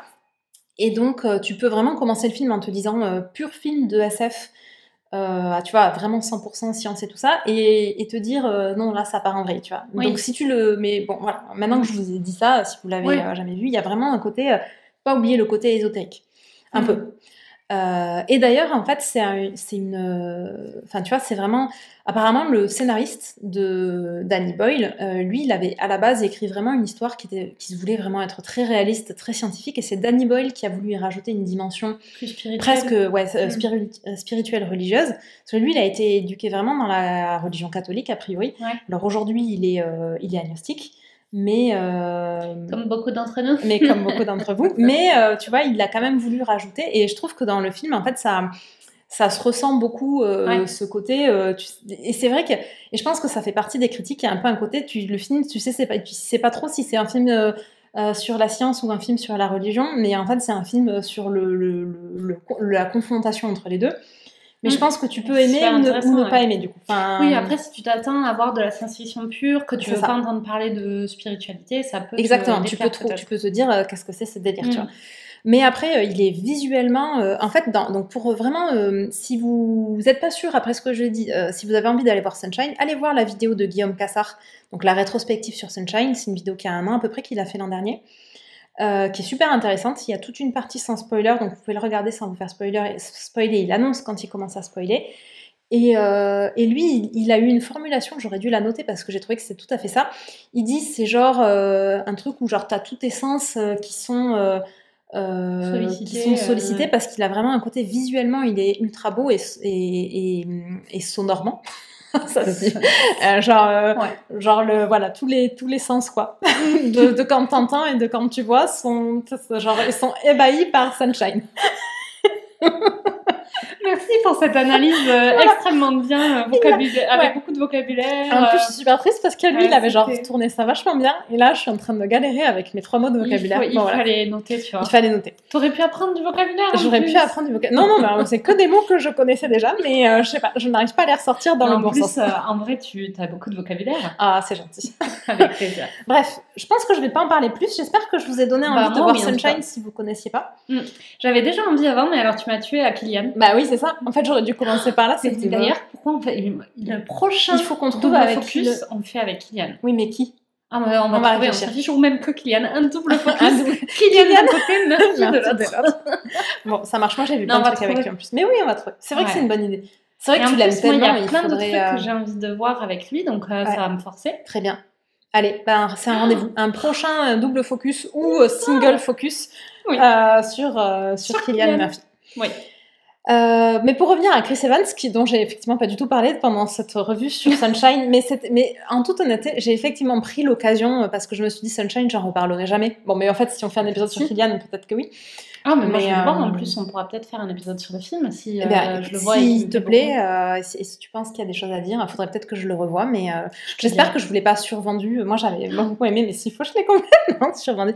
Mais je vous ai quand même annoncé, hein, il a fait un, un succès commercial, un échec commercial, sachant qu'il avait un petit budget, hein, 40 millions. Donc, échec commercial, ça veut dire vraiment pas beaucoup d'entrées quand tu es à 40 Ouais. millions. Et critique très mitigée parce qu'effectivement, je pense que vraiment, soit t'adhères, soit t'adhères pas. Je pense qu'il y a un peu un côté, euh, je comprends tout à fait les gens qui le regardent et qui se disent c'est quoi ce délire? Ok, Mais euh, moi, j'avais beaucoup aimé et j'avais envie d'en parler. Super. Et enfin, euh, le dernier film du jour, Oui. avec Chris Evans. Je vais te laisser euh, plus en parler, même si c'est un film qu'on a vu toutes les deux Oui. au cinéma. Ensemble, Ensemble. euh, en 2000, euh, début 2020, Ouais. il est dû sortir peut-être aux États-Unis en 2019. À l'époque où on pouvait encore avoir une vie sociale. Mais c'est bientôt Ouais. Les cinémas rouvrent le 19 mai Ça, c'est cool. ouais, On, on, est, est, le vraiment- 1er mai, donc on est à J-18. Ouais. Et je pense que c'est quoi comme jour le 19 mai? Aucune idée. Je vais regarder. Euh, Parce que qu'est-ce qu'on fait le 19 mai? On pose la journée Et on va et au on va au ciné. Attends, ça dépend de ce qu'il y a. S'il y a que des films français, est-ce qu'on a envie de faire ça? Non, alors il faut que je mette l'année, peut-être, sinon Non, je vais pas trouver. on va trouver. Eh, tu sais qu'il y aura peut-être Adieu les cons? Ah, c'est ce que j'allais dire. Euh, Adieu les cons qu'on avait envie de voir et. Ouais. euh, Et je sais pas pourquoi personne veut me donner un calendrier. Qu'est-ce qu'est-ce que c'est comme jour Ah, c'est un jeudi. Ah, C'est étrange comme date du coup. mais oui. Ah non, c'est jeudi 29 avril, pardon, je vous raconte n'importe quoi. on s'en fiche. Ouais, On, va, on va donc parler de, de Euh, attends, mon mais je suis- film. Oui, vas-y. Euh, euh, notre film. Mercredi. mais oui, c'est logique. Ouais, donc assez logiquement. Ceci dit, il n'y a pas que les ciné qui réouvrent le 19, donc ça peut Non. ne pas être un Mais mercredi. je pense que c'est hmm. parce que c'est juste avant le... un pont, non? Ah, je ne sais que pas. comme ça, c'est ouvert pour le pont? Euh, je, je ne sais pas, visiblement, j'ai du mal. Vas-y, Bon, enchaîne avec le film. Et, euh, Euh, donc, les cinémas rouvrent, ça sera trop cool. Ouais. Et, Et donc, à l'époque- À couteau tiré, Tout à fait. un- L'introduction du, du film la plus longue, de la, Terre- la plus laborieuse de la Ouais. Terre surtout. Alors, je pense qu'on a déjà parlé dans un épisode de podcast de À couteau tiré, puisqu'il faisait partie de nos top et flop de l'année 2020, qui est un épisode de podcast qui est sorti en début d'année, en janvier 2021. Donc, Ouais. on avait déjà dû en dire quelques mots. Oui. Donc, je vais pas m'étendre trop longtemps. Il est dans les tops. Euh, Évidemment, Peut-être on peut quand même préciser que, parce que tu- c'était effectivement les tops et les flops, mais en l'occurrence, euh, on a trouvé est dans qu'il les était tops. cool, sinon on n'aurait Ouais. pas choisi d'en parler. Exactement. Et donc c'est un, un film euh, qui a des, qui est une histoire policière avec vraiment un parti pris très à la Agatha Christie. Oui. Une intrigue vraiment à la Agatha Christie, avec un détective qui là s'appelle Benoît Blanc, mais ça aurait pu être. Qui est joué par euh, Daniel Craig. Qui est joué par Daniel Craig, mais ça aurait pu très bien être euh, bah, le nom du détective de. Ça aurait pu être Hercule Oui. Poirot, ça marchait très très bien. Oui, aussi. ça marchait aussi, ouais. Euh, C'est vrai que ça reprend plein de codes des Agatha Christie sur le côté. Euh, euh, T'as euh, une mort suspecte, plus ou moins dans un huis clos, Ouais. dans un vieux Avec euh, beaucoup de manoir, plein de personnages. personnages. une histoire. euh, bah là, c'est en l'occurrence c'est le patriarche d'une famille, donc euh, toute sa, en fait, euh, toute sa Mm. famille était réunie pour euh, son anniversaire. Et chaque membre de la famille a une bonne raison de l'avoir tué et a un mobile et a des secrets qui cachent. Donc ça aussi c'est vraiment à la Mm. Ouais, Agatha Christie, plein de suspects potentiels qui ont tous Mm. l'opportunité, le mobile, les mensonges, les ça. faux alibis, etc. Ouais. Euh, et euh, donc euh, Chris Evans joue un des arrière petits enfants puisque c'est un vieux monsieur Un, des- un petit-fils, pas un un arrière. petit-fils, un oui, petit-fils. un pardon. Un, des, un, des petits-enfants du, du monsieur, puisqu'il a 80 et quelques années, Ouais. le- la personne qui est tuée, qui est un écrivain euh, de romans policiers hyper connu. Ah, c'est ça. Oui, c'est vrai qu'il y avait ça aussi. Euh, Qui rajoute au côté voilà. très intrigue dans l'intrigue, dans le sens où lui, lui-même, il, écrivait euh, des, euh, des romans, Des romans euh, policiers. avec des meurtres, tout ça. Exactement. Et donc, il, il- il vit, bah, comme on pourrait imaginer, un, un écrivain de romans policiers un peu excentrique qui vit dans un espèce d'énorme manoir parce qu'il gagne beaucoup d'argent, dans lequel il a des oiseaux empaillés, tout un tas de. Alors, une collection de couteaux improbables. je fais une parenthèse. Il y a un couteau tiré qui est sorti en 97. Je ne suis pas du tout sur la bonne fiche Wikipédia, mais je partage avec vous cette information, qu'il y en a déjà un. Et donc, je suis en train de me dire. Qui euh, s'appelait Au bord du désastre en québécois. un québécois, donc je ne suis pas sur le bon à, à couteau tiré. Donc euh, voilà, c'était juste. À ne pas confondre, on parle du à couteau tiré de 2019. C'est ça. Et donc, euh, pour dire quoi de plus Euh, Donc, euh, mais, mais en même temps, euh, le film a hum, une structure assez euh, originale euh, dans sa manière, euh, dans, dans la manière de raconter l'histoire. Euh, sans Oui, tout à fait. dévoiler. Ouais. euh, sans- Oui, on peut pas en dire plus sans pas spoiler. vraiment en dire plus. ouais, Par contre, ça. il a vraiment, euh, je suis tout à fait d'accord, il y a un des gros intérêts du film, Ouais. Euh, c'est qu'il n'est pas, euh, tout en reprenant tous les codes classiques qu'on vient de dire, il a vraiment une structure qui est euh, inhabituelle. Ouais. Et, Et qui, qui est qui hyper amène bien vra- pensé. Qui est hyper bien pensé et qui amène vraiment beaucoup, beaucoup d'intérêt au film. Ouais, et on se l'était dit en sortant du Mm. film, c'était un des, une des choses qui nous avait le plus plu. Et l'autre chose qui nous a plu, c'est qu'il a un énorme casting puisque donc on a on l'a dit Daniel Craig qui joue le le, Le détective. détective. Euh, Chris Evans qui joue un des petits enfants, il y a Jamie Lee Curtis qui joue une des filles de, de- du romancier. Ouais. Il y a Euh, Tony Collette qui joue euh, une belle fille. une belle fille. Euh, Il y, a, euh, bah, y a Chris Evans euh, dit, qui je joue viens de le dire. petit-fils. Ouais. Ah, tu l'as redit? Oui, je l'ai redit. Ah, ok, excusez-moi. c'est pas grave. Don Johnson, on le connaît aussi, non? Ouais, Don Johnson, super connu aussi, qui joue le mari de Jamie Curtis, justement. Ah oui, c'est ça. Donc, super casting. Ils jouent tous extrêmement bien. Oui. Grosse, grosse, grosse mention à Daniel Craig. Mais c'est surtout ce film-là qui nous a fait nous dire que vraiment Chris Evans est un super acteur. Oui. Euh, qui là il joue dans un registre alors pour le coup complètement différent de tout ce dans quoi on l'a vu Oui, c'est Euh, clair. et il est génial Ouais, et c'est vraiment, euh, oui, c'est tout à fait ça. C'est vraiment un. il- moi, j'avais jamais vu dans aucun de ceux qu'on a cités, il, est, il a dans ce registre-là, et, Ouais. et c'est vrai qu'il est vraiment bon. Donc, euh, c'est rassurant de se Hyper dire qu'en fait, euh, ouais, c'est ça. pour le coup Ouais, ouais, et puis vraiment, euh, pas du tout dans un rôle à la Captain America. euh, il Ouais. amène vraiment un truc. c'est crédible, tu y crois vraiment, et donc.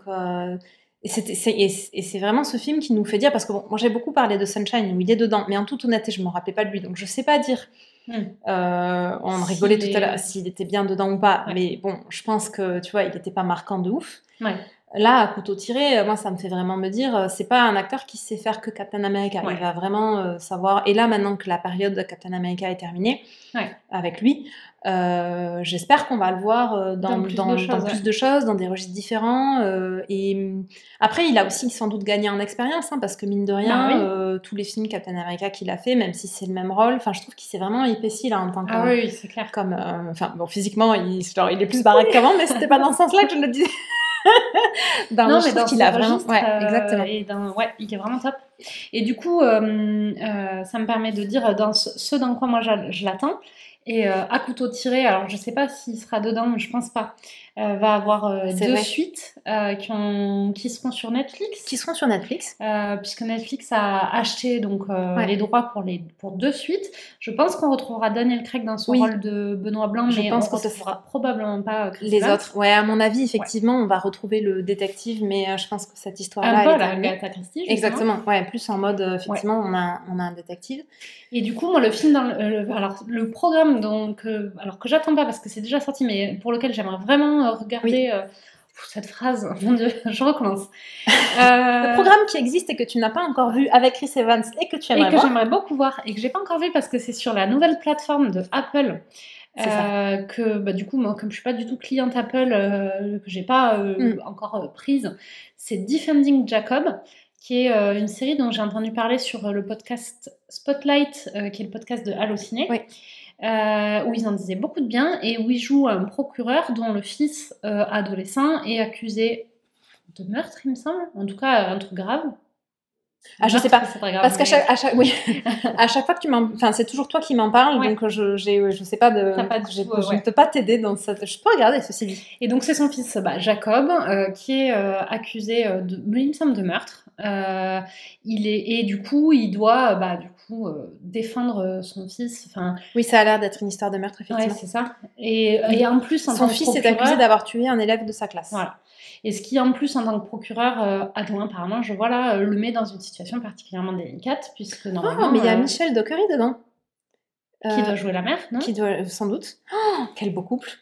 Oui. Oh là là, je valide tellement. Ouais c'est clair. On est d'accord, hein Chris Evans et, Et Michel Michel Dockery, euh, ça. Et du coup est-ce que ça te donne pas super envie de voir cette série? Si, mais tellement. Ouais, ouais, complètement. Mais à chaque fois que t'en parles, je me dis que j'aimerais bien, effectivement, mais. euh, Est-ce mais- qu'il y a le mois gratuit sur la plateforme de Apple Ah, je sais si pas, vous avez ouais. déjà essayé. Ça ressemble pas à Apple quand même, faire un truc gratuit chez Apple. C'est vrai que Apple, ils aiment pas trop hein, le gratuit. Ils te vendent euh, euh, le, petit adaptateur de genre Ah, on t'a fourni un ordinateur où il n'y a aucune prise et l'adaptateur coûte 250 dollars. Non, Tu ne pourras pas le charger si ça, tu ne ça coûte que pas. 50 euros. C'est rien. Attends, ça va. Le truc l'adaptateur, on a oublié de mettre des prises et du coup on va te faire payer 50 C'est euros pour qu'il soit tout fin. Ah, Mm. tu critiques mon Mac, il t'entend, le pauvre, il va être vexé. Ouais, il me faudra peut-être payer 50 N'empêche, en avoir attendant, euh, moi j'ai de la batterie et toi t'es arrêté euh, de ta plus de batterie depuis la moitié de l'épisode. Oui, enfin moi mon PC il est allumé depuis hier. Ah, bah, donc tu es juste mal organisé en fait. Oui, je défends mon Oui. Mac comme je peux. oui, il- t'as pas beaucoup, beaucoup de. Alors, je dis pas qu'ils ont pas d'avantage, ils, sont... ils ont le mérite d'être intuitifs pour les gens qui sont nuls avec la technologie. Ah, c'est l'argument de tout le monde. Oui, mais moi, tu comprends, ma mamie de 60 ans, depuis qu'elle a un Apple, un iPhone, elle me demande plus de l'aider. C'est l'argument principal. Ah, Il y a d'autres arguments, mais c'est vrai que c'est très le- intuitif, y compris quand t'es bon en technologie. Ça reste l'argument principal quand même. Bah oui, après c'est sûr qu'il y a un côté. Mais c'est vrai que c'est relou parce que tout est Tout est tout est, tout est verrouillé et tout est cher.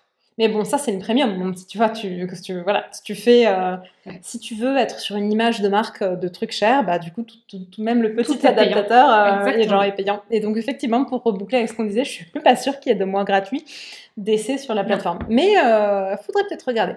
C'est vrai que ça a l'air, euh, c'est vrai que ça a l'air d'être une chouette série. Surtout que, bah, alors, c'est donc la plateforme, c'est Apple TV+, et il y a plein de trucs qui donnent envie en termes de séries, parce qu'il y a aussi The Morning Show dessus, que Ah. j'ai super envie de voir, qui est bah, une film sur un morning show, euh, comme ils font aux États-Unis.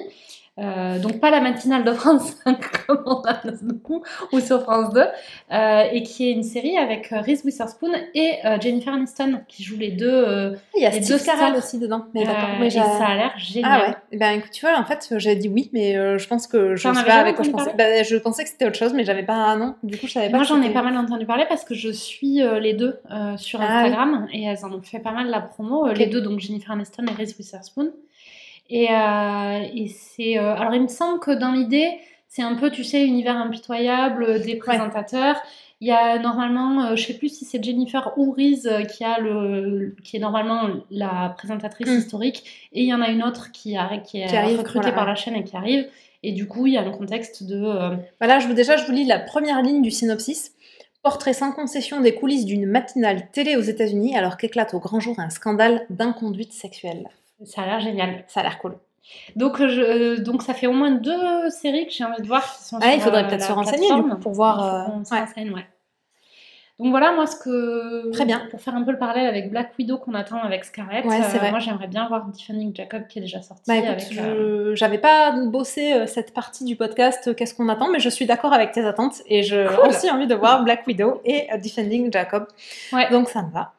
Et écoute, je pense qu'on a fait, Ouais. un- on a fait le tour là, on n'a plus rien à dire. Donc euh, sur ce, ben, on vous dit euh, à bientôt dans un prochain épisode et à plus. Un épisode avec Kylian Un épisode avec Kylian, peut-être pas, le prochain, prochain. mais bon, un jour. Bientôt. À plus. À plus